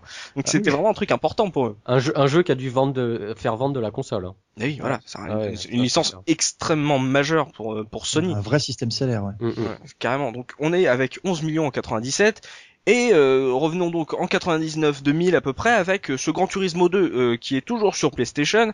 Euh, on a critiqué on va dire Gran Turismo 1 avec le côté très japonisant, euh, très japonais centrique euh, du parc automobile. Euh, là c'était vraiment l'épisode de l'ouverture. Euh, ils étaient partis sur la même base et tout ce qu'ils ont tout ce qu'ils se sont échinés à faire finalement c'était bourrer leur jeu de contenu visiblement. Looping, toi tu as connu Gran Turismo 2 Mm. Euh, Ouais, j'ai vu à la sortie, ouais. Mm. Donc tu avais apprécié ton expérience d'aventure sur Gran Turismo 1, euh, tu nous as dit que tu t'es un peu moins penché là-dessus pour le 2, et Mm. tu nous parlais justement de ce mode arcade et ce mode Gran Turismo dans Gran Turismo 1 qui était sur un seul CD, j'étais c'était j'étais un c'était qu'un seul CD, donc visiblement il y avait deux CD dans le Gran Turismo 2. Ouais, c'est ça. Bah, du coup, ils ont dû, ils ont voulu faire euh, un CD pour chaque euh, mode. Mhm. Donc, tu avais le premier CD qui était, qui était, co- qui était consacré à l'arcade. Ouais. Euh, donc, euh, qui était quasiment euh, la même chose que dans le 1. Ouais. Sauf que là, il y a- où la grosse nouveauté, c'est qu'ils ont rajouté le mode rallye. Euh, donc avec euh, bah, avec les courses sur terre quoi. Ah Donc, bah oui. avec euh, les Subaru, les Lancia Delta, euh, les euh, Saxo, euh, voilà, enfin toutes les voitures de l'époque euh, qu'on connaît quoi. Ouais. Et euh, donc qu'on pouvait aussi retrouver dans le CD2, donc lui qui était consacré uniquement au mode euh, Gran Turismo, Voilà. donc le mode euh, RPG. C'est ça. Et euh, donc tu avais aussi euh, des courses de, de rallye, mais c'était la, on va dire la grosse nouveauté qui était mise en avant quand même euh, Ouais. sur ce Gran Turismo. Et le fait aussi que maintenant euh, dans la partie euh, Gran Turismo, euh, t'avais euh, donc les voitures européennes, euh, t'avais plus de voitures américaines. Et les Euh, Peugeot et les, les. Renault. En plus, comme disait Subi tout à Oui. l'heure, c'est que moi, euh, à cette époque-là, je venais, enfin, j'avais déjà le permis depuis peut-être 2-3 ans, Mhm. et euh, j'étais au taquet dans les voitures, quoi. J'étais, euh, Ouais. enfin, je m'intéressais aux voitures, machin et tout, et du coup, je pouvais, euh, alors moi, voilà, dans le 1, je, dis, je parlais de la Honda Civic, et dans le 2, ma voiture, c'était la Audi S3, quoi.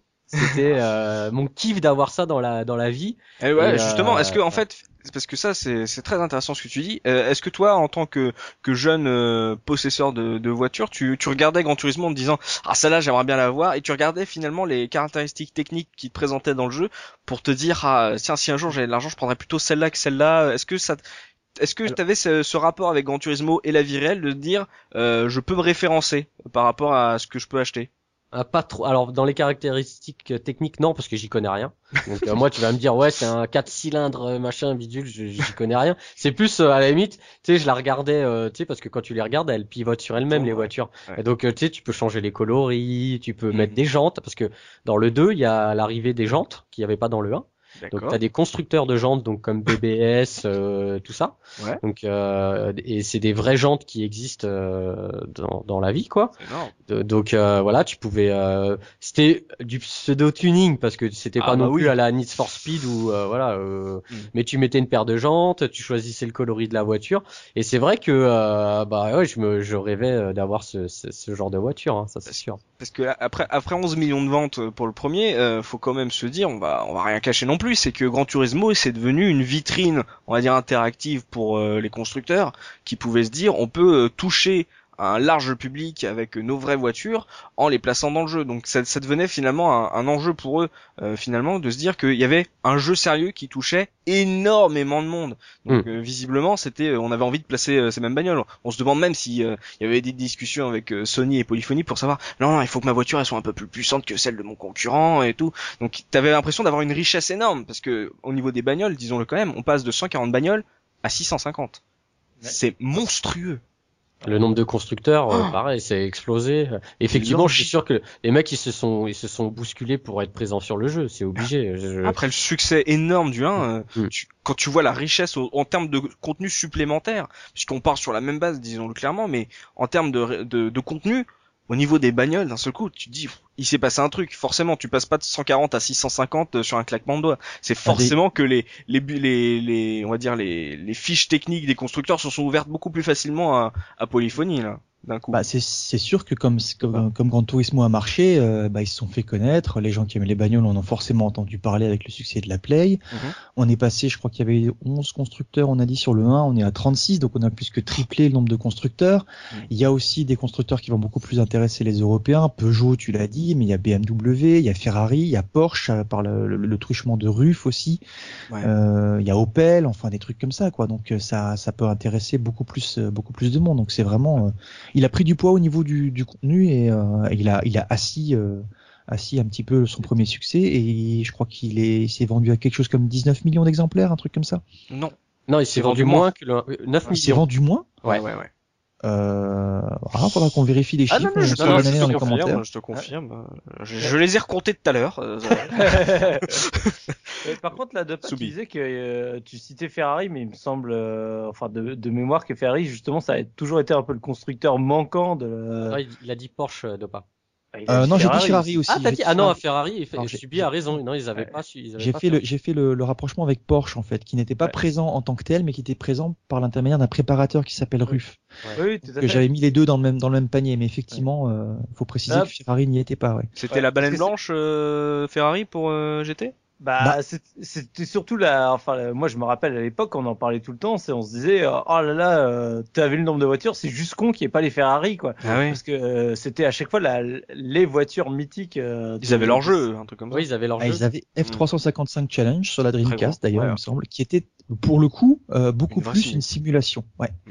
Et euh, d'ailleurs, encore une petite anecdote qui est liée à, à GT2, donc je vais la placer ici. GT2 est euh, un des rares jeux qui a pu être joué sur Dreamcast. Ouais, Ah oui, Blim. avec Avec Blimcast, Blim, ouais. qui a eu Ah un procès après et qui l'a perdu. Et, le résultat était tout à fait étonnant. C'était hyper joli sur la Dreamcast parce que c'était upscalé. Et GT2 était très joli sur la Dreamcast par rapport à la PlayStation. Blinkcast, en fait, ça permettait de jouer à la PlayStation sur euh, Dreamcast, c'est ça? Ça Ça permettait de jouer à, ouais. d'émuler certains jeux euh, Ah PlayStation oui. sur la Dreamcast et euh, précisément GT2 a été le premier jeu à être émulé euh, sur la Dreamcast via Blimcast. Ah oui, oui, c'est un, d'un seul coup, la flash comme euh, comme Soubi tout à l'heure, c'est euh, effectivement, c'est un truc qui m'avait marqué. Euh, donc là, on était, on a parlé donc euh, du nombre de voitures supplémentaires avec les constructeurs supplémentaires. Euh, rapidement, en termes de Gran Turismo, au niveau euh, peut-être certainement, j'imagine plus de, de concours. On a parlé du mode rallye qui a fait son arrivée sur euh, Gran Turismo 2, mais finalement, comme tu l'as laissé entendre, looping. Euh, Mm. Ton mode Gran Turismo, une fois que tu avais fait celui du 1, si t'es pas un énorme fan de course auto, ça te donnait pas envie de, de retenter l'aventure euh, de zéro finalement. Alors, le seul, le, encore un, un- c'est un problème ou pas, c'est qu'on passe de 3 permis à 5 permis. Oui. Donc, on te bride encore un peu, euh, enfin voilà, on te force à passer encore 10 épreuves euh, de qualification sur 5 permis. Donc déjà euh, ça, ça m'avait un peu freiné. Et là, je vais Oh, venir- bravo. Ah oui, Ouais, c'était pas, c'était pas voulu. hein. et euh, un petit truc que j'ai remarqué et je m'en suis souvenu en y rejoignant, Ouais. c'est graphiquement, je trouve qu'il est moins joli que le 1. Je sais pas pourquoi.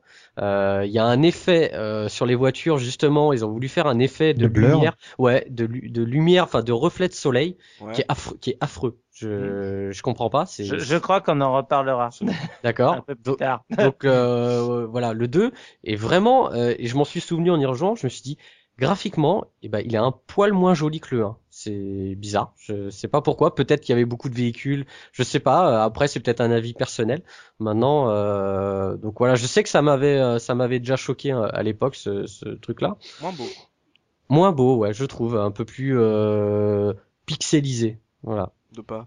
C'est, c'est, il y a, il y a, au niveau du gameplay, il n'y a pas grand chose de plus. Je sais pas si les courses d'endurance étaient déjà dans le tout premier. Elles ont Si. commencé à faire leur Il y apparition. en avait deux dans le premier, je crois. Ouais. Voilà, il y en a eu un petit peu plus ici. Moi, j'aimais bien l'endurance, donc ça m'avait plu. Mais effectivement, c'est surtout une grosse mise à jour de contenu pour moi. Il y avait deux disques, ce qui pour l'époque était quelque chose d'incroyable. Ah, mais c'était une qualité Euh. à l'époque, ça. Ah, le jeu, il tient sur deux disques. Oui, Oh, c'était, une qualité, mais surtout là, c'était pas gavé de vidéos, quoi. Quand t'avais un RPG qui était gavé de vidéos avec quatre disques, ok, bon, il y avait quatre disques, mais ça gageait pas la qualité du jeu. Là, c'était deux disques parce qu'il y avait énormément de données sur les voitures. Hmm. C'était pas juste de, de la vidéo, quoi. Il y a, il y a un truc par contre, Oui. c'est que euh, aussi pourquoi deux CD, j'imagine, c'est que euh, avant de faire une course, tu pouvais regarder un replay de la course euh, avec un, c'était un véhicule aléatoire qui faisait la course.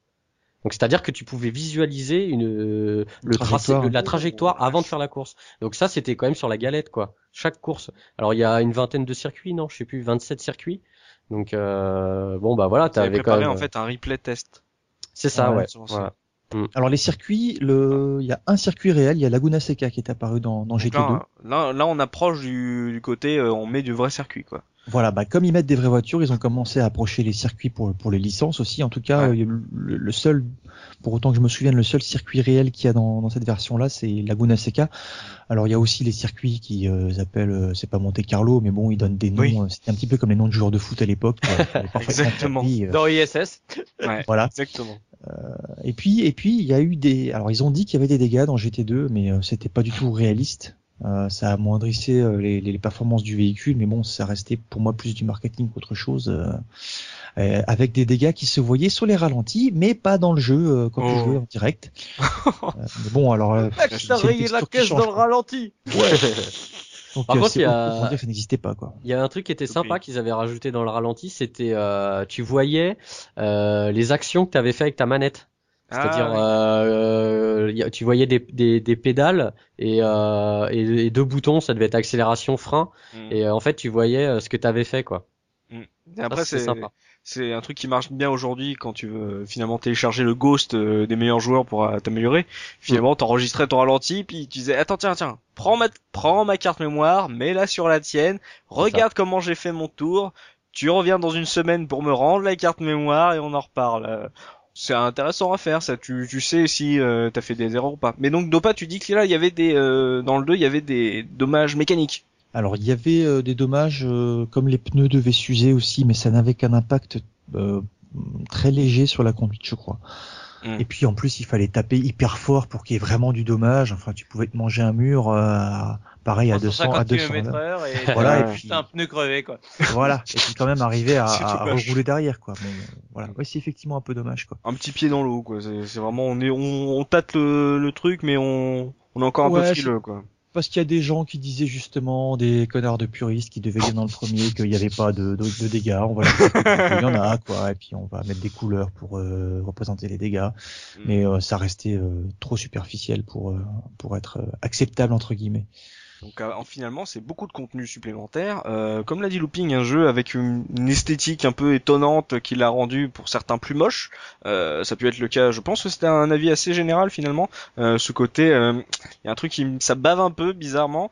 Et comme on l'a dit, au niveau des ventes, euh, 2 millions de moins quand même d'un seul coup. Donc tu dis que Euh, là, ça commence à bon, ça reste énorme, hein, disons-le clairement, hein, 9 millions, mais euh, finalement, euh, tu te dis vivement qu'on passe à la next gen, histoire de, de, de relancer un peu tout ça, parce que le contenu ne fait pas tout. Visiblement, on peut rajouter plus de 500 bagnoles supplémentaires, ça ne fait pas toute un, une simulation, même si, comme tu as dit, looping, il y a plus de permis, euh, donc il y a plus de progression, il y a plus de constructeurs, donc euh, ça fait un jeu plus lent, mine de rien. C'était la référence quand même, hein. attention. Ah bah oui, bah il était attendu forcément. après, le ah, après le succès du 1, tu peux n'attendre que le 2 comme ça. Ouais, ouais, ouais. Euh, peut-être qu'il est sorti peut-être trop tôt hein, par rapport à, finalement à la sortie du 1. Ou... Ouais, peut-être que le 1 est sorti trop tôt. Ouais, ils ont peut-être euh, le 2, ils l'ont peut-être un peu euh, un peu speedé pour euh, pour qu'ils pour qu'ils sortent. Et du coup il y a peut-être des choses qui auraient pu être améliorées. Mais bon ça reste quand même enfin sur la PS la PS1 le, ça reste la référence de jeu de course pour moi. Ce qu'il faut rappeler aussi c'est qu'en Europe les les deux sorties étaient encore plus rapprochées parce qu'il me semble que le 1 est sorti genre un an après au que le Japon. Et par contre que le 2 est sorti peut-être un ou deux mois après. Je mm. crois peut-être que je me trompe mais il me semble que les du coup bah en Europe les, les deux euh, étaient limite sortis en un an ou un an et demi d'écart, quoi. Donc, mm. Euh, mm. à l'époque, ça se faisait pas encore trop de sortir un jeu non plus tous les ans pour à part les FIFA C'était pas encore la mode du euh, je t'en sors un tous les tous les ans, quoi. Bah, le 1 en fait c'était donc 99 en France et le 2 c'était tout début 2000. Donc ah ouais c'est ça. Enfin 98 en France, qu'est-ce que je raconte? Ah, il y a deux, ouais, deux ans. C'était mai 98, je crois. Ouais, voilà. Mm, mm. Là, là, là, pardon. donc c'était vraiment, ouais, comme tu le dis, euh, les gens s'attendaient pas, en fait, euh, n'aimaient pas forcément les, les suites trop rapprochées, mais avec juste du contenu, on disait, bon, c'est un petit peu plus, c'est un, un GTA 1,5, euh, mais voilà, il y a beaucoup de contenu finalement euh, dans celui-là, avec peu d'évolution en termes de, de fond, euh, visiblement. mais là, on a dû attendre un peu, là, parce que il s'est passé un truc. Il y a eu une sortie d'une console un peu spéciale, comme l'a dit euh, Soubi, qui s'était euh, attaché à, sa, à, prendre une Dreamcast à 50 euros à Jiffy. Euh, c'est qu'on a eu l'arrivée de la PS2. Alors justement, euh, Sony voulait taper fort puisqu'il voulait sortir Grand Turismo 3 avec la PS2, histoire de, de tout rafler. Et visiblement, Kazunori, Kazunori Yamauchi a eu envie de, de retarder un peu le, la sortie de son bébé parce qu'il visiblement, comme beaucoup, euh, le développement sur PS2 c'était pas le truc le plus facile à faire. Donc euh, s'est dit j'ai besoin d'encore un peu de temps pour peaufiner mon bébé. Donc on a dû attendre 2001 pour voir la sortie de Gran Turismo 3. On a dû se, se taper du Kessen, du SSX à ne plus savoir qu'en faire. Donc on arrive euh, sous On s'est surtout tapé du euh, ta vision du du The Bouncer, de Fantavision, du Tekken Tag Tournament. Hein. Et eh bien oui, Tekken Tag Tournament, quelle jaquette. Donc c'était vraiment euh, les, les, mecs comme moi qui avaient la Dreamcast ne comprenaient pas pourquoi tout le monde attendait ou, euh, la PS2 comme ça. Et euh, au coin d'un coin d'un supermarché, tu tombes sur une sur une console démo avec Gran Turismo 3 et d'un seul coup tu comprends que la, visiblement la PS2 va se lancer. Soubi toi c'est c'est l'épisode que tu as vraiment connu, ce Gran Turismo 3. Euh, qu'est-ce qui fait On parle là, on, on s'arrête vraiment sur la technique, c'est le lancement d'une nouvelle console.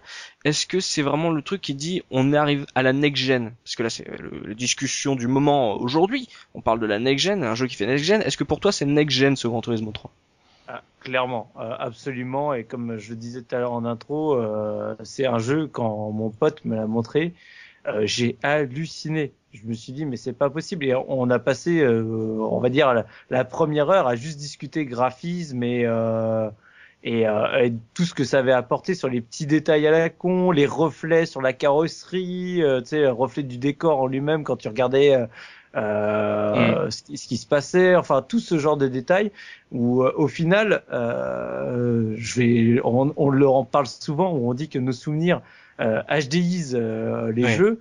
Euh, pour être franc, jusqu'à ce que je leur lance là pour, pour réviser, pour moi, dans mes souvenirs, limite GT3, c'était comme si c'était GT5. Hein. Oui, oui, mais clairement, c'est l'impression de photoréalisme, c'est comme en vrai. c'était tellement impressionnant, mais vraiment impressionnant que, que en mémoire, je l'ai gardé comme un jeu absolument sublime. Et à l'époque, je me disais, mais oh, on pourra jamais faire mieux, quoi. C'est c'est c'est mm. con même à chaque fois que tu te le dis de toute façon c'est tu sais très bien qu'il y aura toujours mieux mais Mais à l'époque, je me disais, mais c'est pas possible, c'est un truc de ouf. Alors, il y avait certes la déception parce que même si je l'avais peu pratiqué, j'avais vu le nombre de voitures qu'il y avait dans le 2 à Oui. coût de 640 voitures. Et comme je disais, moi, il y avait surtout donc la 406 coupée qui était ma voiture fétiche de l'époque. si j'avais pu m'en acheter une, ce serait ça que j'avais acheté. Et là, tu lances, tu fais, oh, elle y est pas!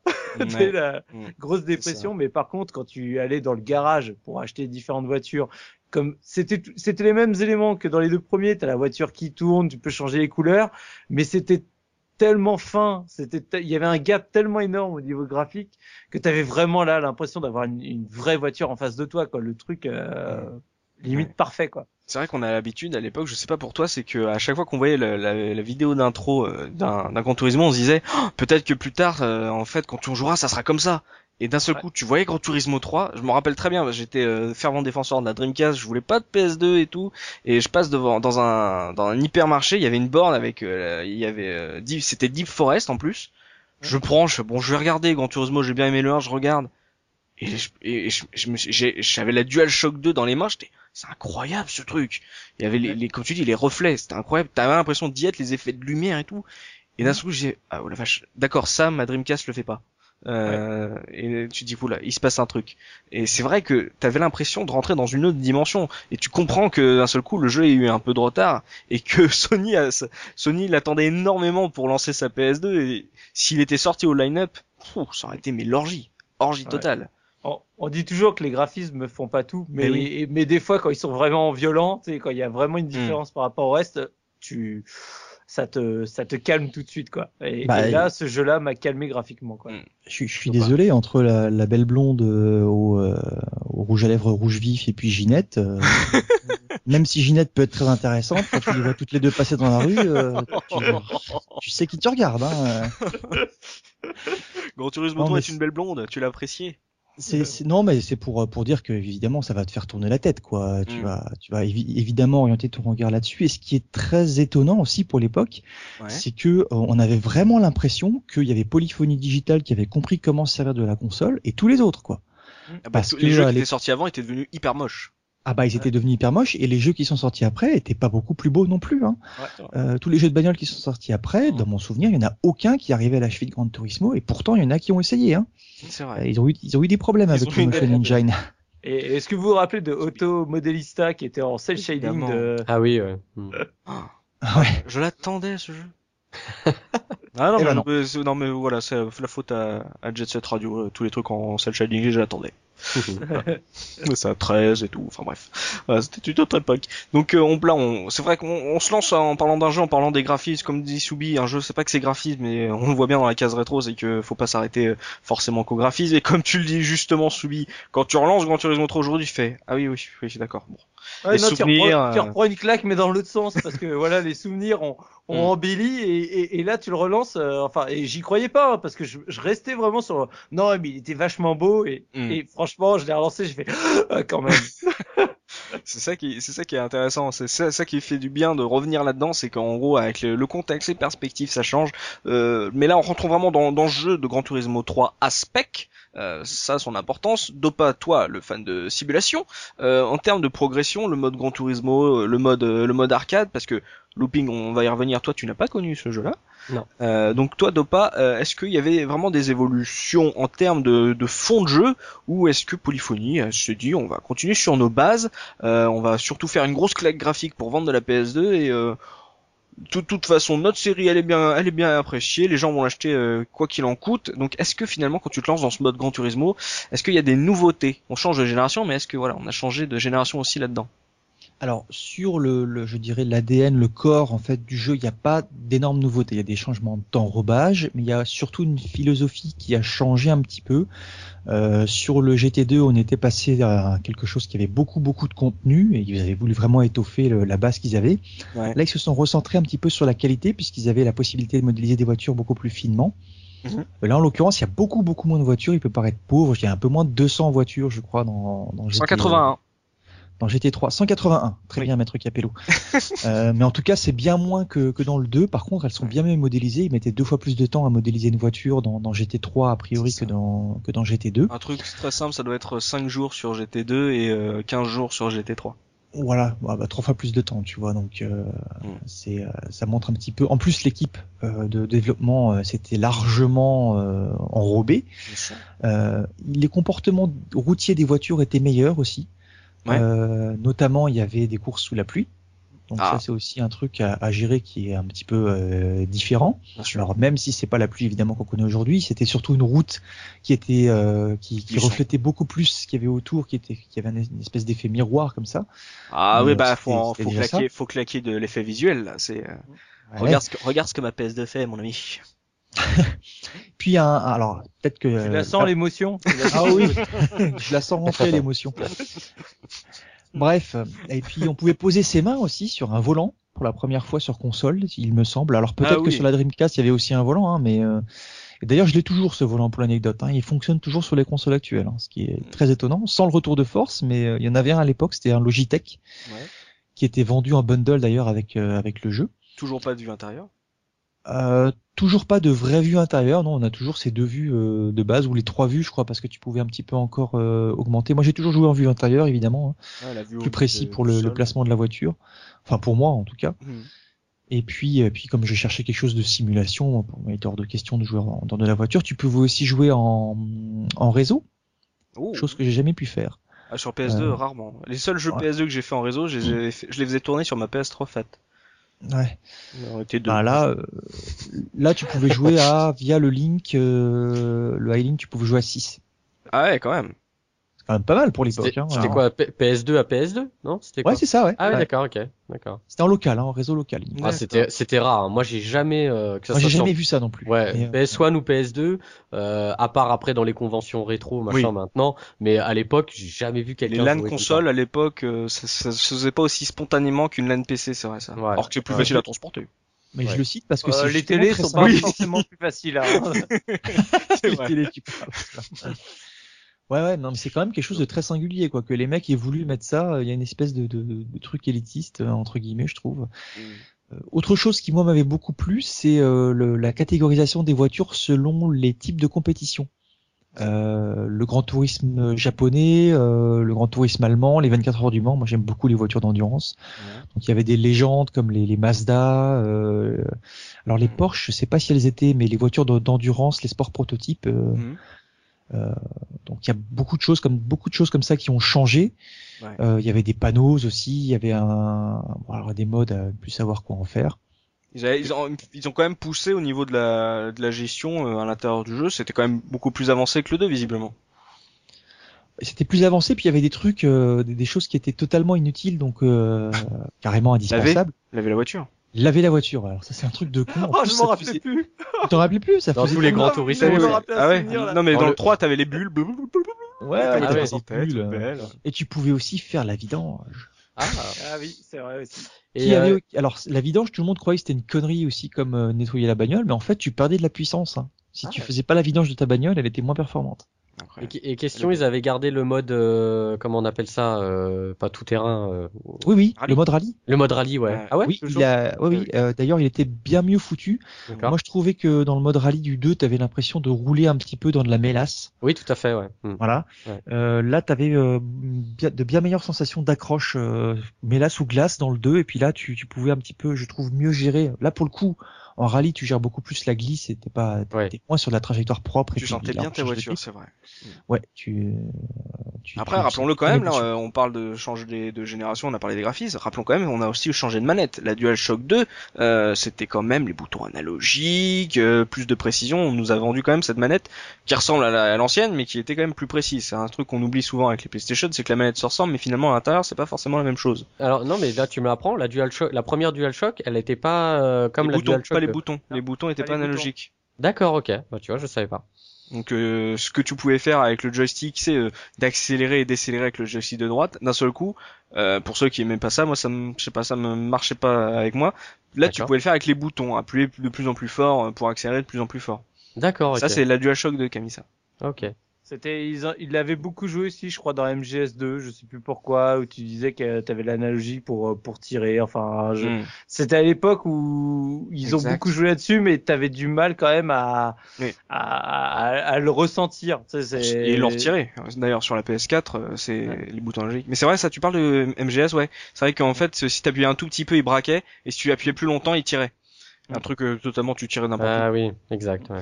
où. Hmm, j'avais pas l'habitude. Donc, revenons quand même sur ce Gran Turismo 3. Euh, donc, euh, un peu plus de de profondeur, même des petits trucs un peu rigolos euh, qui sont pas forcément euh, très utiles, mais c'est toujours bien placé. Ça te met dans l'ambiance finalement.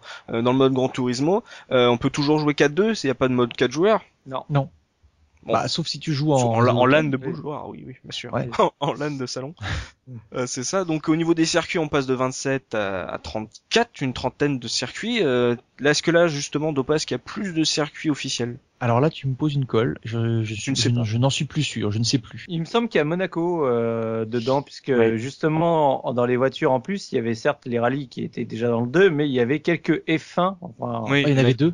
quelques monoplaces, on va dire, à, Ouais. à, à, à- à récupérer. Donc il me semble qu'il y avait euh, Monaco également comme euh, comme circuit.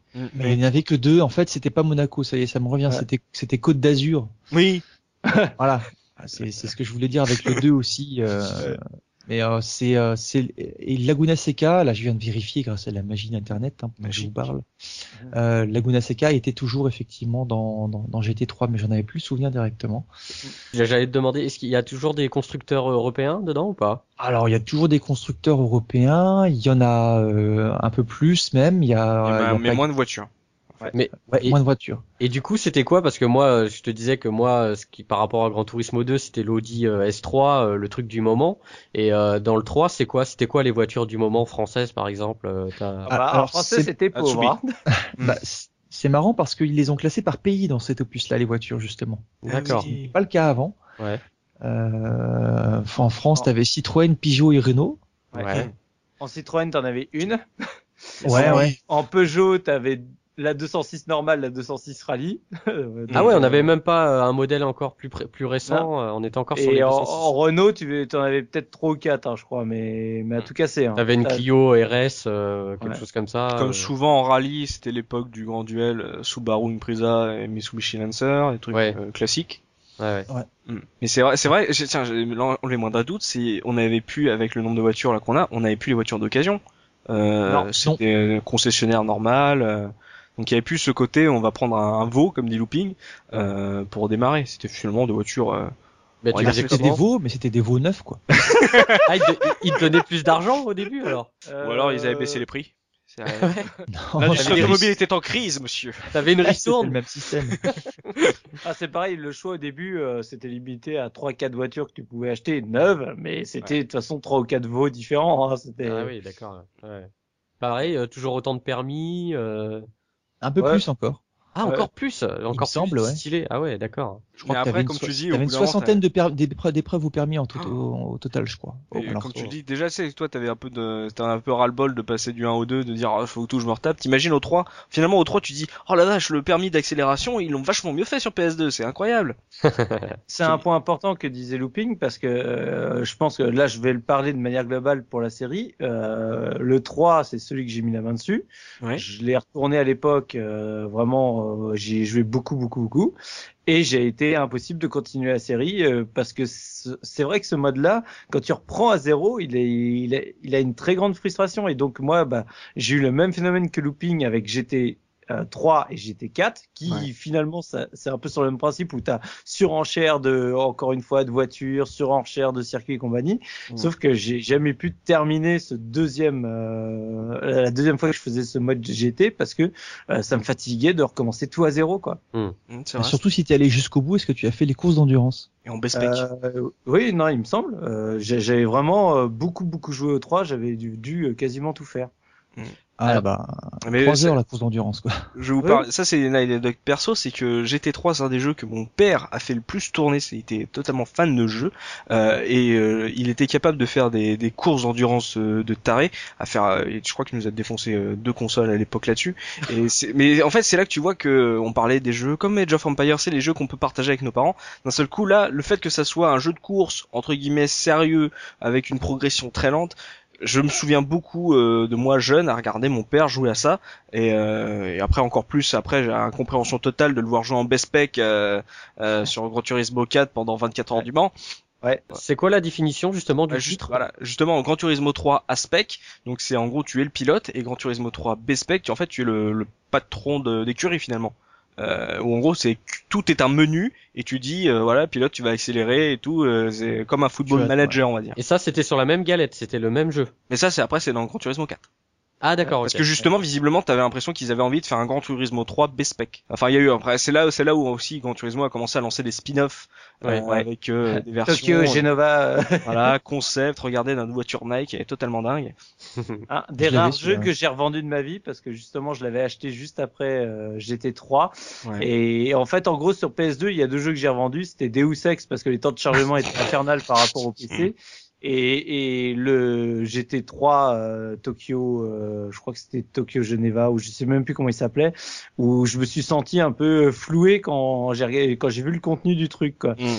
Et par contre, je voulais rebondir sur ce que tu disais parce que euh, c'est un point aussi qui m'avait beaucoup touché à l'époque de GT3 quand tu parlais de, de, ton père, parce que moi mon père a, a jamais aimé les jeux vidéo, il l'aime toujours pas de toute façon aujourd'hui, mm. mais je me rappelle que quand je jouais à, à GT3 c'est la première fois où mon père est venu il a regardé, il m'a regardé jouer parce qu'il avait eu en plus des potes à lui qui, parce que mon père a fait des courses de voiture. Ouais. Euh, mon père a fait ce qu'on appelait à l'époque du rallye 2 il y a très longtemps, euh, qui était chapeauté par Jean Todd, hein, juste pour. Euh, oh. euh donc euh, ça a toujours été un grand passionné de courses automobiles, de voitures. Maintenant il, il fait ce qu'on appelle des courses de voitures coupées. C'est une voiture que tu coupes au milieu et il roulait dans les champs avec des. Non. donc donc euh, c'est un autre type de, de délire. Euh, vous prenez une voiture ville ça avec euh, de finesse. Ah bah exactement. Mais c'est basé là-dessus et en fait donc il il tronçonne les voitures en deux, ils mettent des roues en métal derrière et ils roulent dans les champs ah, euh, avec ça. Quoi. Et donc, euh, bah, il avait tous ses amis, euh, pareil, grands fans de, de courses automobiles, de, de, et même de circuits, parce qu'ils le faisaient eux-mêmes, et qui lui disaient, mais tu sais, ce jeu-là, c'est vraiment, vraiment impressionnant. J'y joue moi euh, pour me faire plaisir. Et donc mon père était venu plusieurs fois me demander que je lui montre mhm. euh, GT3, ce qui n'était jamais arrivé. Et c'était euh, presque, je dirais pas, j'étais pas loin d'avoir une larme, d'avoir enfin mon père mhm. qui s'intéressait à ma passion via ce jeu-là, quoi. Limite, tu savais plus jouer, quoi, quand, il te regardait. ah ouais, mais la pression énorme, là, Bah oui, oui. C'était, euh, j'ai aimé ce jeu pour ça aussi. Voilà, il a, il a permis d'ouvrir un truc là. Tu t'es dit, il se passe quelque chose. Hmm. On dépasse le cadre du jeu d'un seul coup. Euh, je peux le faire partager à ma famille. Voilà. alors que c'était impossible avant. Quoi. Le, deuxième qui a fait ça, c'était quand j'ai joué après euh, sur Next Gen. C'était, euh, enfin là sur la current gen, c'était Fight Night 3, Round 3, qui parce qu'il adorait la boxe aussi. Et là, c'était la le hmm. truc extraordinaire. Donc il me hmm. demandait aussi que je lui montre. mais c'était, des, tu vois, c'était tellement rare que que moi, hmm. voilà, ça m'a vraiment marqué. Hmm. Alors moi, pour l'anecdote GT3, euh, ma famille, ma, ma femme qui était ma future femme en l'occurrence à l'époque, a pas du tout aimé. Hein. Ah ouais? Parce, que tu ah jouais trop.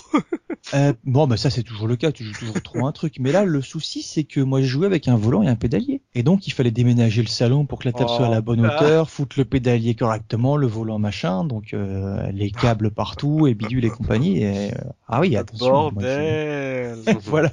Donc moi elle m'a détesté au contraire. oh là là, j'imagine le pauvre dopant en train de fixer son son volant là. Mais attends, tu vois pas que je conduis là? Oui, bah ça refroidira, oui, c'est pas grave, je vais manger, j'arrive tout à l'heure.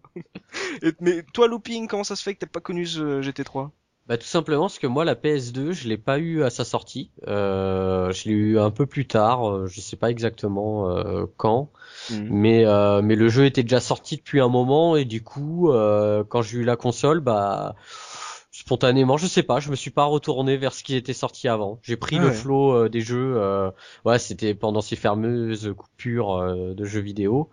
Et donc après, puis les jeux de voiture, comme je vous l'ai dit, c'était, ça a jamais été trop ma tasse de thé. Donc au mhm. final, je suis parvenu dessus et j'ai fait. Bon, on n'en parle pas aujourd'hui, mais j'ai fait quand même le 4, ouais. un petit peu. Mais pareil, toujours le problème des permis, tout ça, ça m'a un peu Donc euh, au final, la formule était connue finalement et euh, malgré les, la profondeur en plus, finalement, t'as l'impression de jouer euh, finalement au même truc. T'avais l'impression d'avoir déjà connu. Ouais, voilà, ouais. Bon, graphiquement, je voyais bien qu'il y avait quand même un fossé, mais euh, au fond, euh, pour ça restait à peu près le même jeu. Et vu que bon, j'avais eu quand même ma dose, euh, voilà, je suis pas revenu sur les jeux de voiture après. T'as repassé combien de fois ton permis? Oh, Bah 6, hein. j'étais 1, 2, 3, 4, 5, 6 quoi. Oh, mon dieu, t'es nul Parlons quand même là des ventes, là on a dit qu'on avait quitté Gran Turismo 2 avec moins de ventes que le 1, on était à 9 millions, et d'un seul coup avec GT3 on passe bon, à 15 millions. Oh, Juste 15. Juste 15 pour une console qui était euh, tellement attendue, euh, tellement euh, peu vendue. Rappelez-vous de l'émeute à la Fnac de Paris, là, tout le monde sur le, la montagne de PS2. Virgin. Voilà, au Virgin, pardon. Voilà, c'était grand. Alors attention, dans les 15 millions, il y a aussi les packs. oui, oui, toujours pareil dans les ventes. Ouais, au total. Ouais, mais justement, ça, ça en a fait vendre un bon paquet aussi. Oui, oui, System seller, comme on a dit. Ouais, grosse, grosse série pour Sony. Finalement, ce, ce troisième épisode a évidemment marqué par la claque graphique euh, ça a été comme euh, comme on peut on peut vraiment le dire ça ça fait partie de ces jeux avec des Devil May qui ont qui ont vraiment lancé la console et qui est devenue la console qu'on connaît avec euh, tant de hits. Elle serait pas certainement pas devenue aussi prisée par les éditeurs si justement il y avait pas eu un système seller comme ça très tôt à, à, son lancement qui qui fasse un boom énorme au niveau des ventes. 15 millions c'est gigantesque. Mais finalement un jeu une simulation très très correcte. Ils ont encore affiné le truc. Il y a moins de voitures que dans le 2 mais bon comme tu dis elles sont plus fine, mieux modélisée, euh, c'est toujours aussi classique, classieux, 34 circuits, euh, l'apparition euh, très très timide des F1, mais quand même avec le plus plus de circuits officiels, donc un jeu attendu, après le, la baisse de vente du 2 attendu mais qui, qui a su répondre présent malgré son, son petit retard visiblement un retard qui a qui a, qui a porté ses fruits et donc justement, histoire de savoir ce que la presse en a pensé, avant on va se faire notre petite interlude musicale. Le professeur Oz n'est pas là, mais Dopa, je sais que tu as une, bonne musique à nous proposer pour, euh, euh, nos chers auditeurs, histoire de nous replonger de manière auditive sur Gran Turismo. J'espère que ce n'est pas un bruit de moteur. Ah non, quand même pas. D'autant qu'au début c'était des bruits de, de mixeur. Mais euh, alors, ce qui est assez intéressant avec les Gran Turismo, c'est qu'au niveau musical, alors je ne sais pas qui était le, le, le, directeur artistique ou en tout cas la personne qui s'occupait de mettre en musique euh, les jeux, hmm. mais ils ont souvent choisi des, euh, des, compositeurs, des gens, des morceaux qui étaient en phase avec ce qui était à la mode à ce moment-là. Euh, et qu'il y a eu même des, des, musiques qui étaient différentes selon les versions. La version japonaise n'était pas la même que euh, la version française. Mm. Euh, là, en l'occurrence, le morceau que je vous ai choisi, c'est bah, le morceau de l'introduction du tout premier Gran Turismo, qui est un classique. Euh, qui est un, un, remix en fait des, des Chemical Brothers euh, d'un groupe qui s'appelait Manic Street Preachers que je connaissais pas du tout, mais les Chemical Brothers à l'époque ils cartonnaient hmm. euh, avec leurs différents titres. Le, morceau s'appelle Everything Must Go. Il est un petit peu long à démarrer. Je ne sais pas si on va vous le mettre depuis le début parce que ça ça met un petit peu de, de temps. C'est une musique en diesel.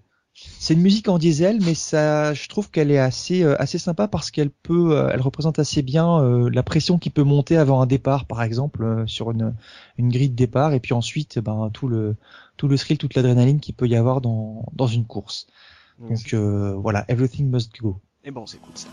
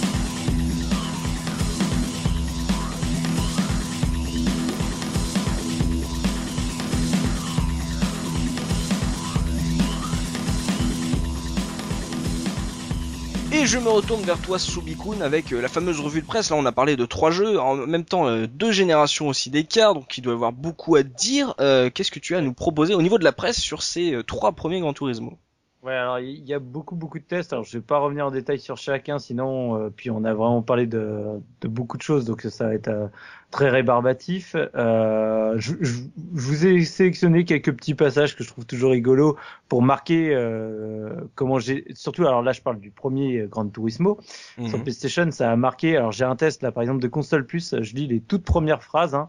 Ouais. Gran Turismo vous impressionnera dès le début de sa scène cinématique d'introduction. Mais une fois que vous aurez terminé une course et que vous regarderez le replay, là, ce sera le choc de votre vie, tant que tant la qualité graphique est impressionnante. Donc euh, c'était vraiment le ce qui marquait à l'époque. C'est vrai que ce, ce replay était euh, Mm. assez extraordinaire. euh, quand, quand une fois que tu avais fini une course, tu pouvais Ouais. revoir tes voitures circuler, que ce soit dans le 1, dans le 2 ou dans le 3. hein. Moi, pareil, dans le 3, j'ai passé des heures et des heures à regarder certaines courses dont j'étais fier euh, de ma performance ou quand il s'était passé un truc un peu rigolo aussi. Ouais. Ah, C'est ça qu'il faut voir, tu sais, quand il y a eu un moment un peu chelou ou, ou une performance vraiment particulière, c'était ça euh, qui était intéressant de pouvoir regarder le, le replay et te, et te le remater. Donc, euh, donc Mm. j'avais trouvé ça vachement sympa. Euh, Console Plus lui avait mis 94% euh, de note globale. Euh, voilà, donc un, un très très bon jeu. Euh, Le test est assez euh, assez euh, parlant pour ça. Ouais. De pareil euh, du côté de chez euh, de Joypad, là où on avait un, un test euh, version euh, japonaise euh, signé par Trazom. Et pareil, j'adore le- les premières lignes de son texte. Il est 4h30, euh, 5h12 du mat. Euh, je n'ai dormi que 10 heures ces trois derniers jours. Impossible d'aller au lit avec un bijou pareil en main. Et difficile de trouver les mots justes pour parler d'une œuvre d'art aussi aboutie que Gran Turismo. Oh car c'en est vraiment une. Oh. Ah ouais. Ah non, kiffé, il, hein. a, il a, il a, il a surkiffé et, et j'adore comment il a introduit le truc. Quoi. Tu sais, c'est le mec. euh, non, non, mais écoutez, là, vous m'avez filé un jeu, mais mais mais j'en dors plus, quoi. C'est, je, trouve, je trouve ça mortel, quoi. Et donc, euh, bien évidemment, il a tellement kiffé qu'il lui, ont, il lui a consacré six pages de tests. Oh, Euh, C'était l'avantage aussi de ce jeu, c'est qu'il était tellement riche Ouais. que là, les, les magazines ont pu se faire plaisir au niveau du contenu. On Mhm. parlait des fois des jeux, euh, je, me- comme je disais par exemple sur euh, Super Puzzle Fighter, où c'est un peu difficile de vendre Ouais. le truc. Tu vois, Ça. tu mets deux, tu mets deux screens, t'en mets deux autres. En fait, c'est la même chose. Tu vois, t'arrives pas, à, Oui. à- t'arrives pas à nourrir le contenu. Là, le contenu est tel. T'as vu le nombre de voitures, de machins, les circuits euh, que tu peux. Euh, Vas-y, tu peux y aller, tu peux mettre de la photo, tu peux, euh, tu a- peux te faire plaisir. euh, Il y avait beaucoup de magazines qui vendaient des hors-séries euh, avec Ouais. toutes les voitures, les circuits, les techniques, les machins. Moi, j'en avais un comme ça. Ouais. Oh. Et donc, euh, donc voilà, donc euh, 97% d'intérêt chez euh, chez Ah Joypad oui, oui, oui, euh, oui, pour ce haut, test. Et après, j'ai un dernier test pour le premier Gran Turismo chez Player One, Ouais. où euh, là, c'est même plus 6 pages, c'est 9 pages Oh consacrées au test de Gran Turismo, avec également un 97% d'intérêt, Hmm. avec une conclusion qui dit bah voilà, Gran Turismo est le jeu de course, techniquement et esthétiquement irréprochable, il s'adresse à tous les publics passionnés et novices. Donc Hmm. voilà, avec euh, le graphisme riche et détaillé. En gros, c'est simple. euh, Tu prenais toutes les notes. T'as graphisme 98%, animation 96%, son 95%, jouabilité 95%, player fun 95% et intérêt global 97. Quoi. Ouais. Donc, euh, marqué, hein. voilà, donc ça, c'était vraiment le jeu. euh, T'as dans le test, comme il y a sur 9 pages, tu dois avoir aussi un petit encart avec l'avis quasiment de toute la rédac, à mon avis, Player One. parce que je les ai pas comptés, mais il y en a au moins 5-6 différents. hein. D'habitude, t'en avais toujours un ou deux, tu sais, pour euh, Mm. contre, contrebalancer, mais là, t'en as euh, quasiment un par page, quoi. Mhm. Donc, euh, donc voilà, donc vraiment, ça, ça montrait le, le côté assez exceptionnel euh, du jeu. Et alors là, on en revient. à- Alors, Grand Turismo 2 a un petit point qui a été soulevé tout à l'heure. Ouais. En fait, euh, Looping disait que Grand Turismo 2, en fait, était euh, le trouvait moins joli euh, que le premier. Et bah, en fait, c'est quelque chose que bah, justement on retrouve dans les tests de l'époque. Euh, par exemple, donc j'ai le, le test de, de console plus où euh, quand tu prends les différentes notes, pareil, puisqu'il il mettait présentation, graphisme, animation, musique, bruitage, durée de vie, patati patata, Ouais. euh, toutes les notes sont excellentes, au-dessus de 90%, sauf les graphismes. Et là, attention, euh, je vais peut-être en faire peur à certains en relisant le texte. Certains décors sont presque laids, mais l'ensemble reste de très bonne qualité. Oh. Note graphique 88%. 88 Attends, Ouais. c'est- ah, ça va, c'est pas mes yeux alors. Ah, mais Il y a vraiment un je problème. me souviens d'un level 1 où Marcus disait et vous pouvez voir c'est super moche et j'étais wow Ah ouais. Et, c'est, euh, et donc, euh, en conclusion finale euh, de, de ce test en console plus, donc 95% intérêt, euh, Mhm. 1% de plus que ce qu'ils avaient mis pour euh, Gran Turismo 1, ouais mais c'est euh, GT2 reste la référence en matière de simulation automobile sur PS. On aurait préféré des graphismes plus fins et un bruit de moteur plus réaliste.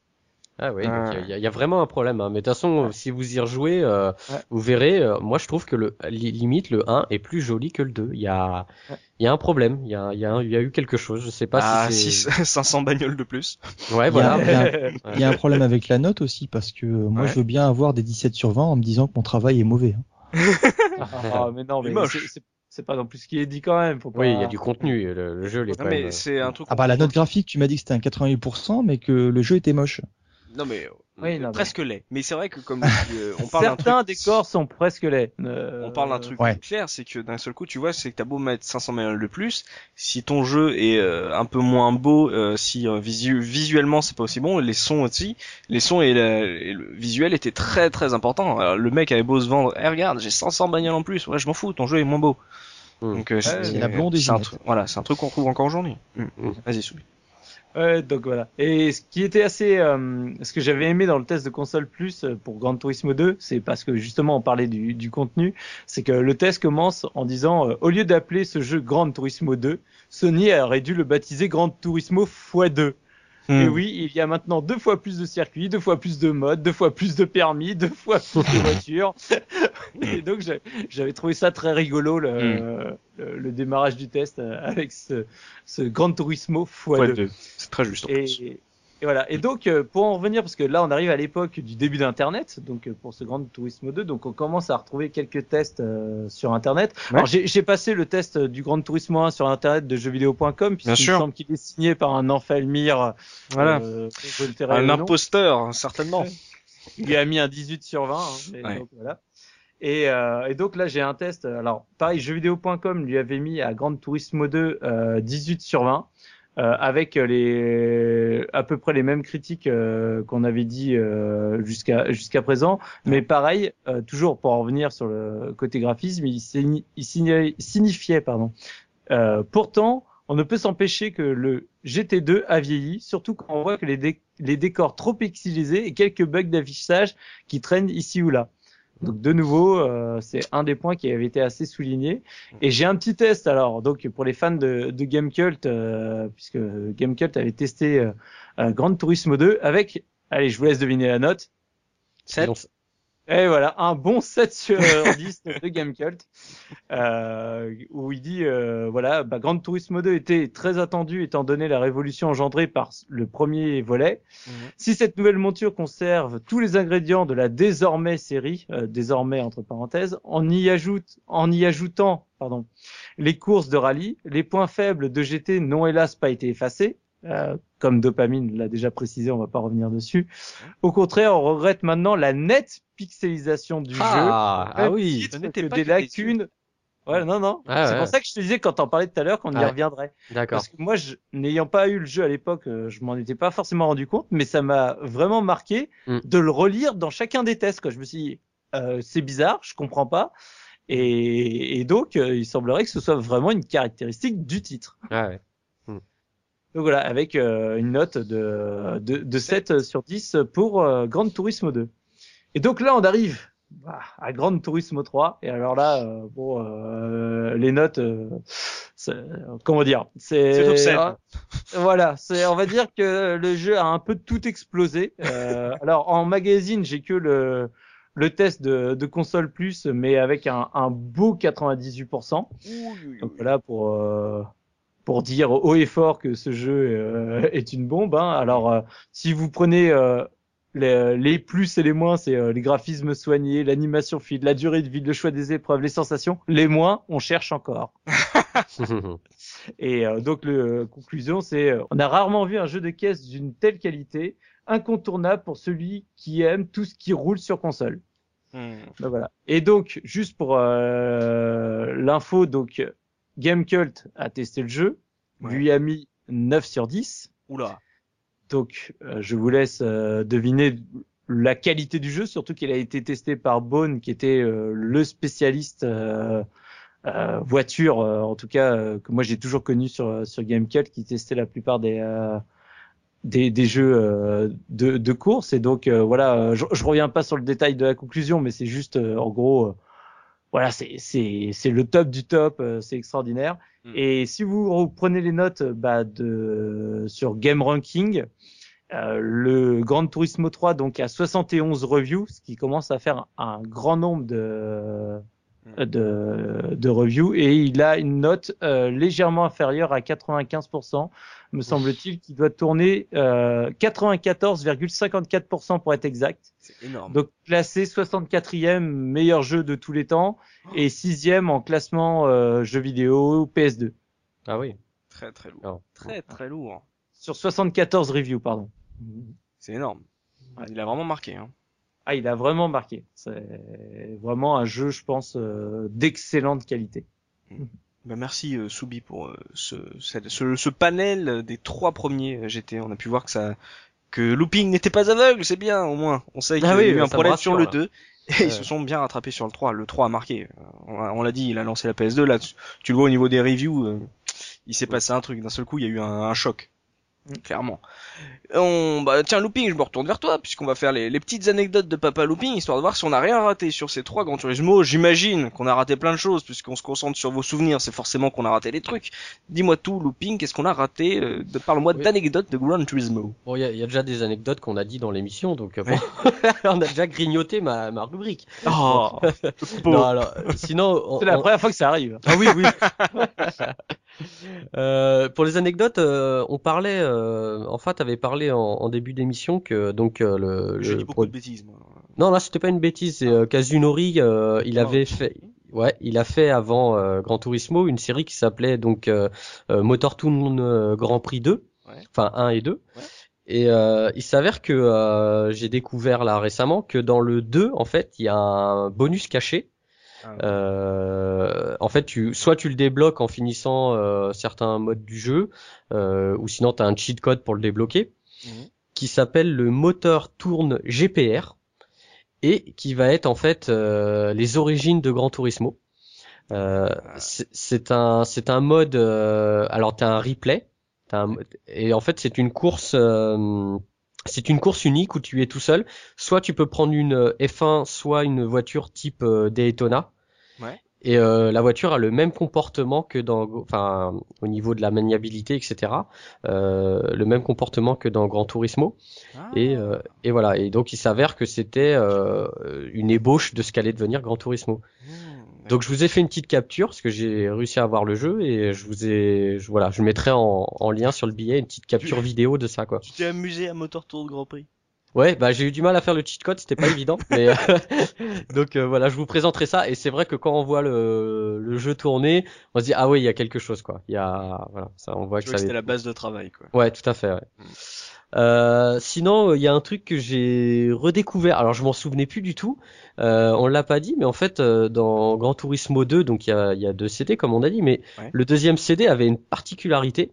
Mmh quand tu frottais dessus, ça sentait le pneu. Voilà, c'est ça. Ah oui, quelle odeur horrible. Tout à fait. Et oui, c'était l'époque. Il y avait euh, FIFA 2001, tu frottais dessus, ça sentait l'herbe. C'était l'herbe chaude avec le moteur de la, la, la PlayStation. Ah oui. Oh ah oh. oui. Alors j'ai le CD, j'ai le CD euh, sous le nez là. Euh, ça sent la merde. Ça, ça, sent plutôt l'huile de vidange que le pneu. Hein. C'est ça, c'est pour que ça sente le pneu quand tu joues en fait. Euh, quand la, console tourne, en fait, tu grattais, la console tournait et avec le ventilo, en fait, ça sortait l'odeur du pneu. Tu jamais, on a console crame là ou quoi là Qu'est-ce qui se passe. Alors en plus c'est marrant parce que tu sais à l'intérieur t'as avec la notice t'as une petite euh, comment dire euh, une, pe- une petite affiche qui te dit donc euh, frottez le CD avec vos doigts ou avec un chiffon. Surtout ne frottez pas trop fort ou je sais pas. enfin, tu sais, euh, sais, le mec il y va au, au tournevis tu sais. euh. C'est Vous avez, vous avez entendu les enfants dans la notice. La Oui, notice, la- oui. Elle est énorme en plus la notice du 2. Il y a tout un guide technique et tout avec. euh, donc euh, voilà. Et euh, donc ouais, une petite petite future sympa quoi. De, Ah oui. Voilà. Ouais. Et euh, donc toujours pour le 2, euh, et ben moi j'ai la première version parce que j'ai découvert qu'il y avait plusieurs versions Ouais. euh, du 2. Voilà. Dopa il va peut-être en parler après. Et euh, justement, ça en revient sur le fait que euh, ils ont dû se rendre compte qu'il y avait des gens comme moi qui avaient euh, en fait la flemme de repasser le permis Oui. parce que ils ont sorti une version 3 CD. Euh, la pochette est différente, elle est un peu euh, rosée euh, beige Ouais. et euh, en fait le troisième CD dessus tu as euh, c'est un mode GT mais qui où tu as déjà le permis B, tu as 100 000 crédits et euh, tu as euh, je sais plus quoi et t'as 15 voitures dans le garage. Ouais. Voilà. Ils étaient obligés de faire un troisième CD pour ça? C'est fou. Bah ouais, mais en tout cas, euh, ça permettait à une personne comme moi, euh, tu vois, qui avait peut-être eu la flemme à l'époque, Ouais. de pouvoir démarrer tout de suite euh, des Ah, compétitions, quoi. Voilà. En, en fait, faire un troisième CD revenait moins cher que vendre une carte mémoire avec la, la save déjà prête, quoi. Sûrement, ouais. Sûrement. Gran Turismo 2, The Real Noob Simulator. Donc c'était, euh, c'était, j'imagine, un peu les versions Platinum d'époque. euh, Enfin voilà. Tu vois. Donc voilà. Eh ben merci, Looping. Oh, ça, euh, t'aurais dû l'avoir cette deuxième version. T'aurais peut-être fait un, un peu Ouais. plus de Gran Turismo là, avec euh, 15 bagnoles, des crédits et tout. Oh là là. Ah, Tu peux sûrement. en rajouter une petite anecdote? Mais bien sûr, Dopa. Euh, Polyphonie Digital, est-ce que vous savez quels autres jeux ils ont fait que Gran Turismo? À part les jeux avant Gran Turismo.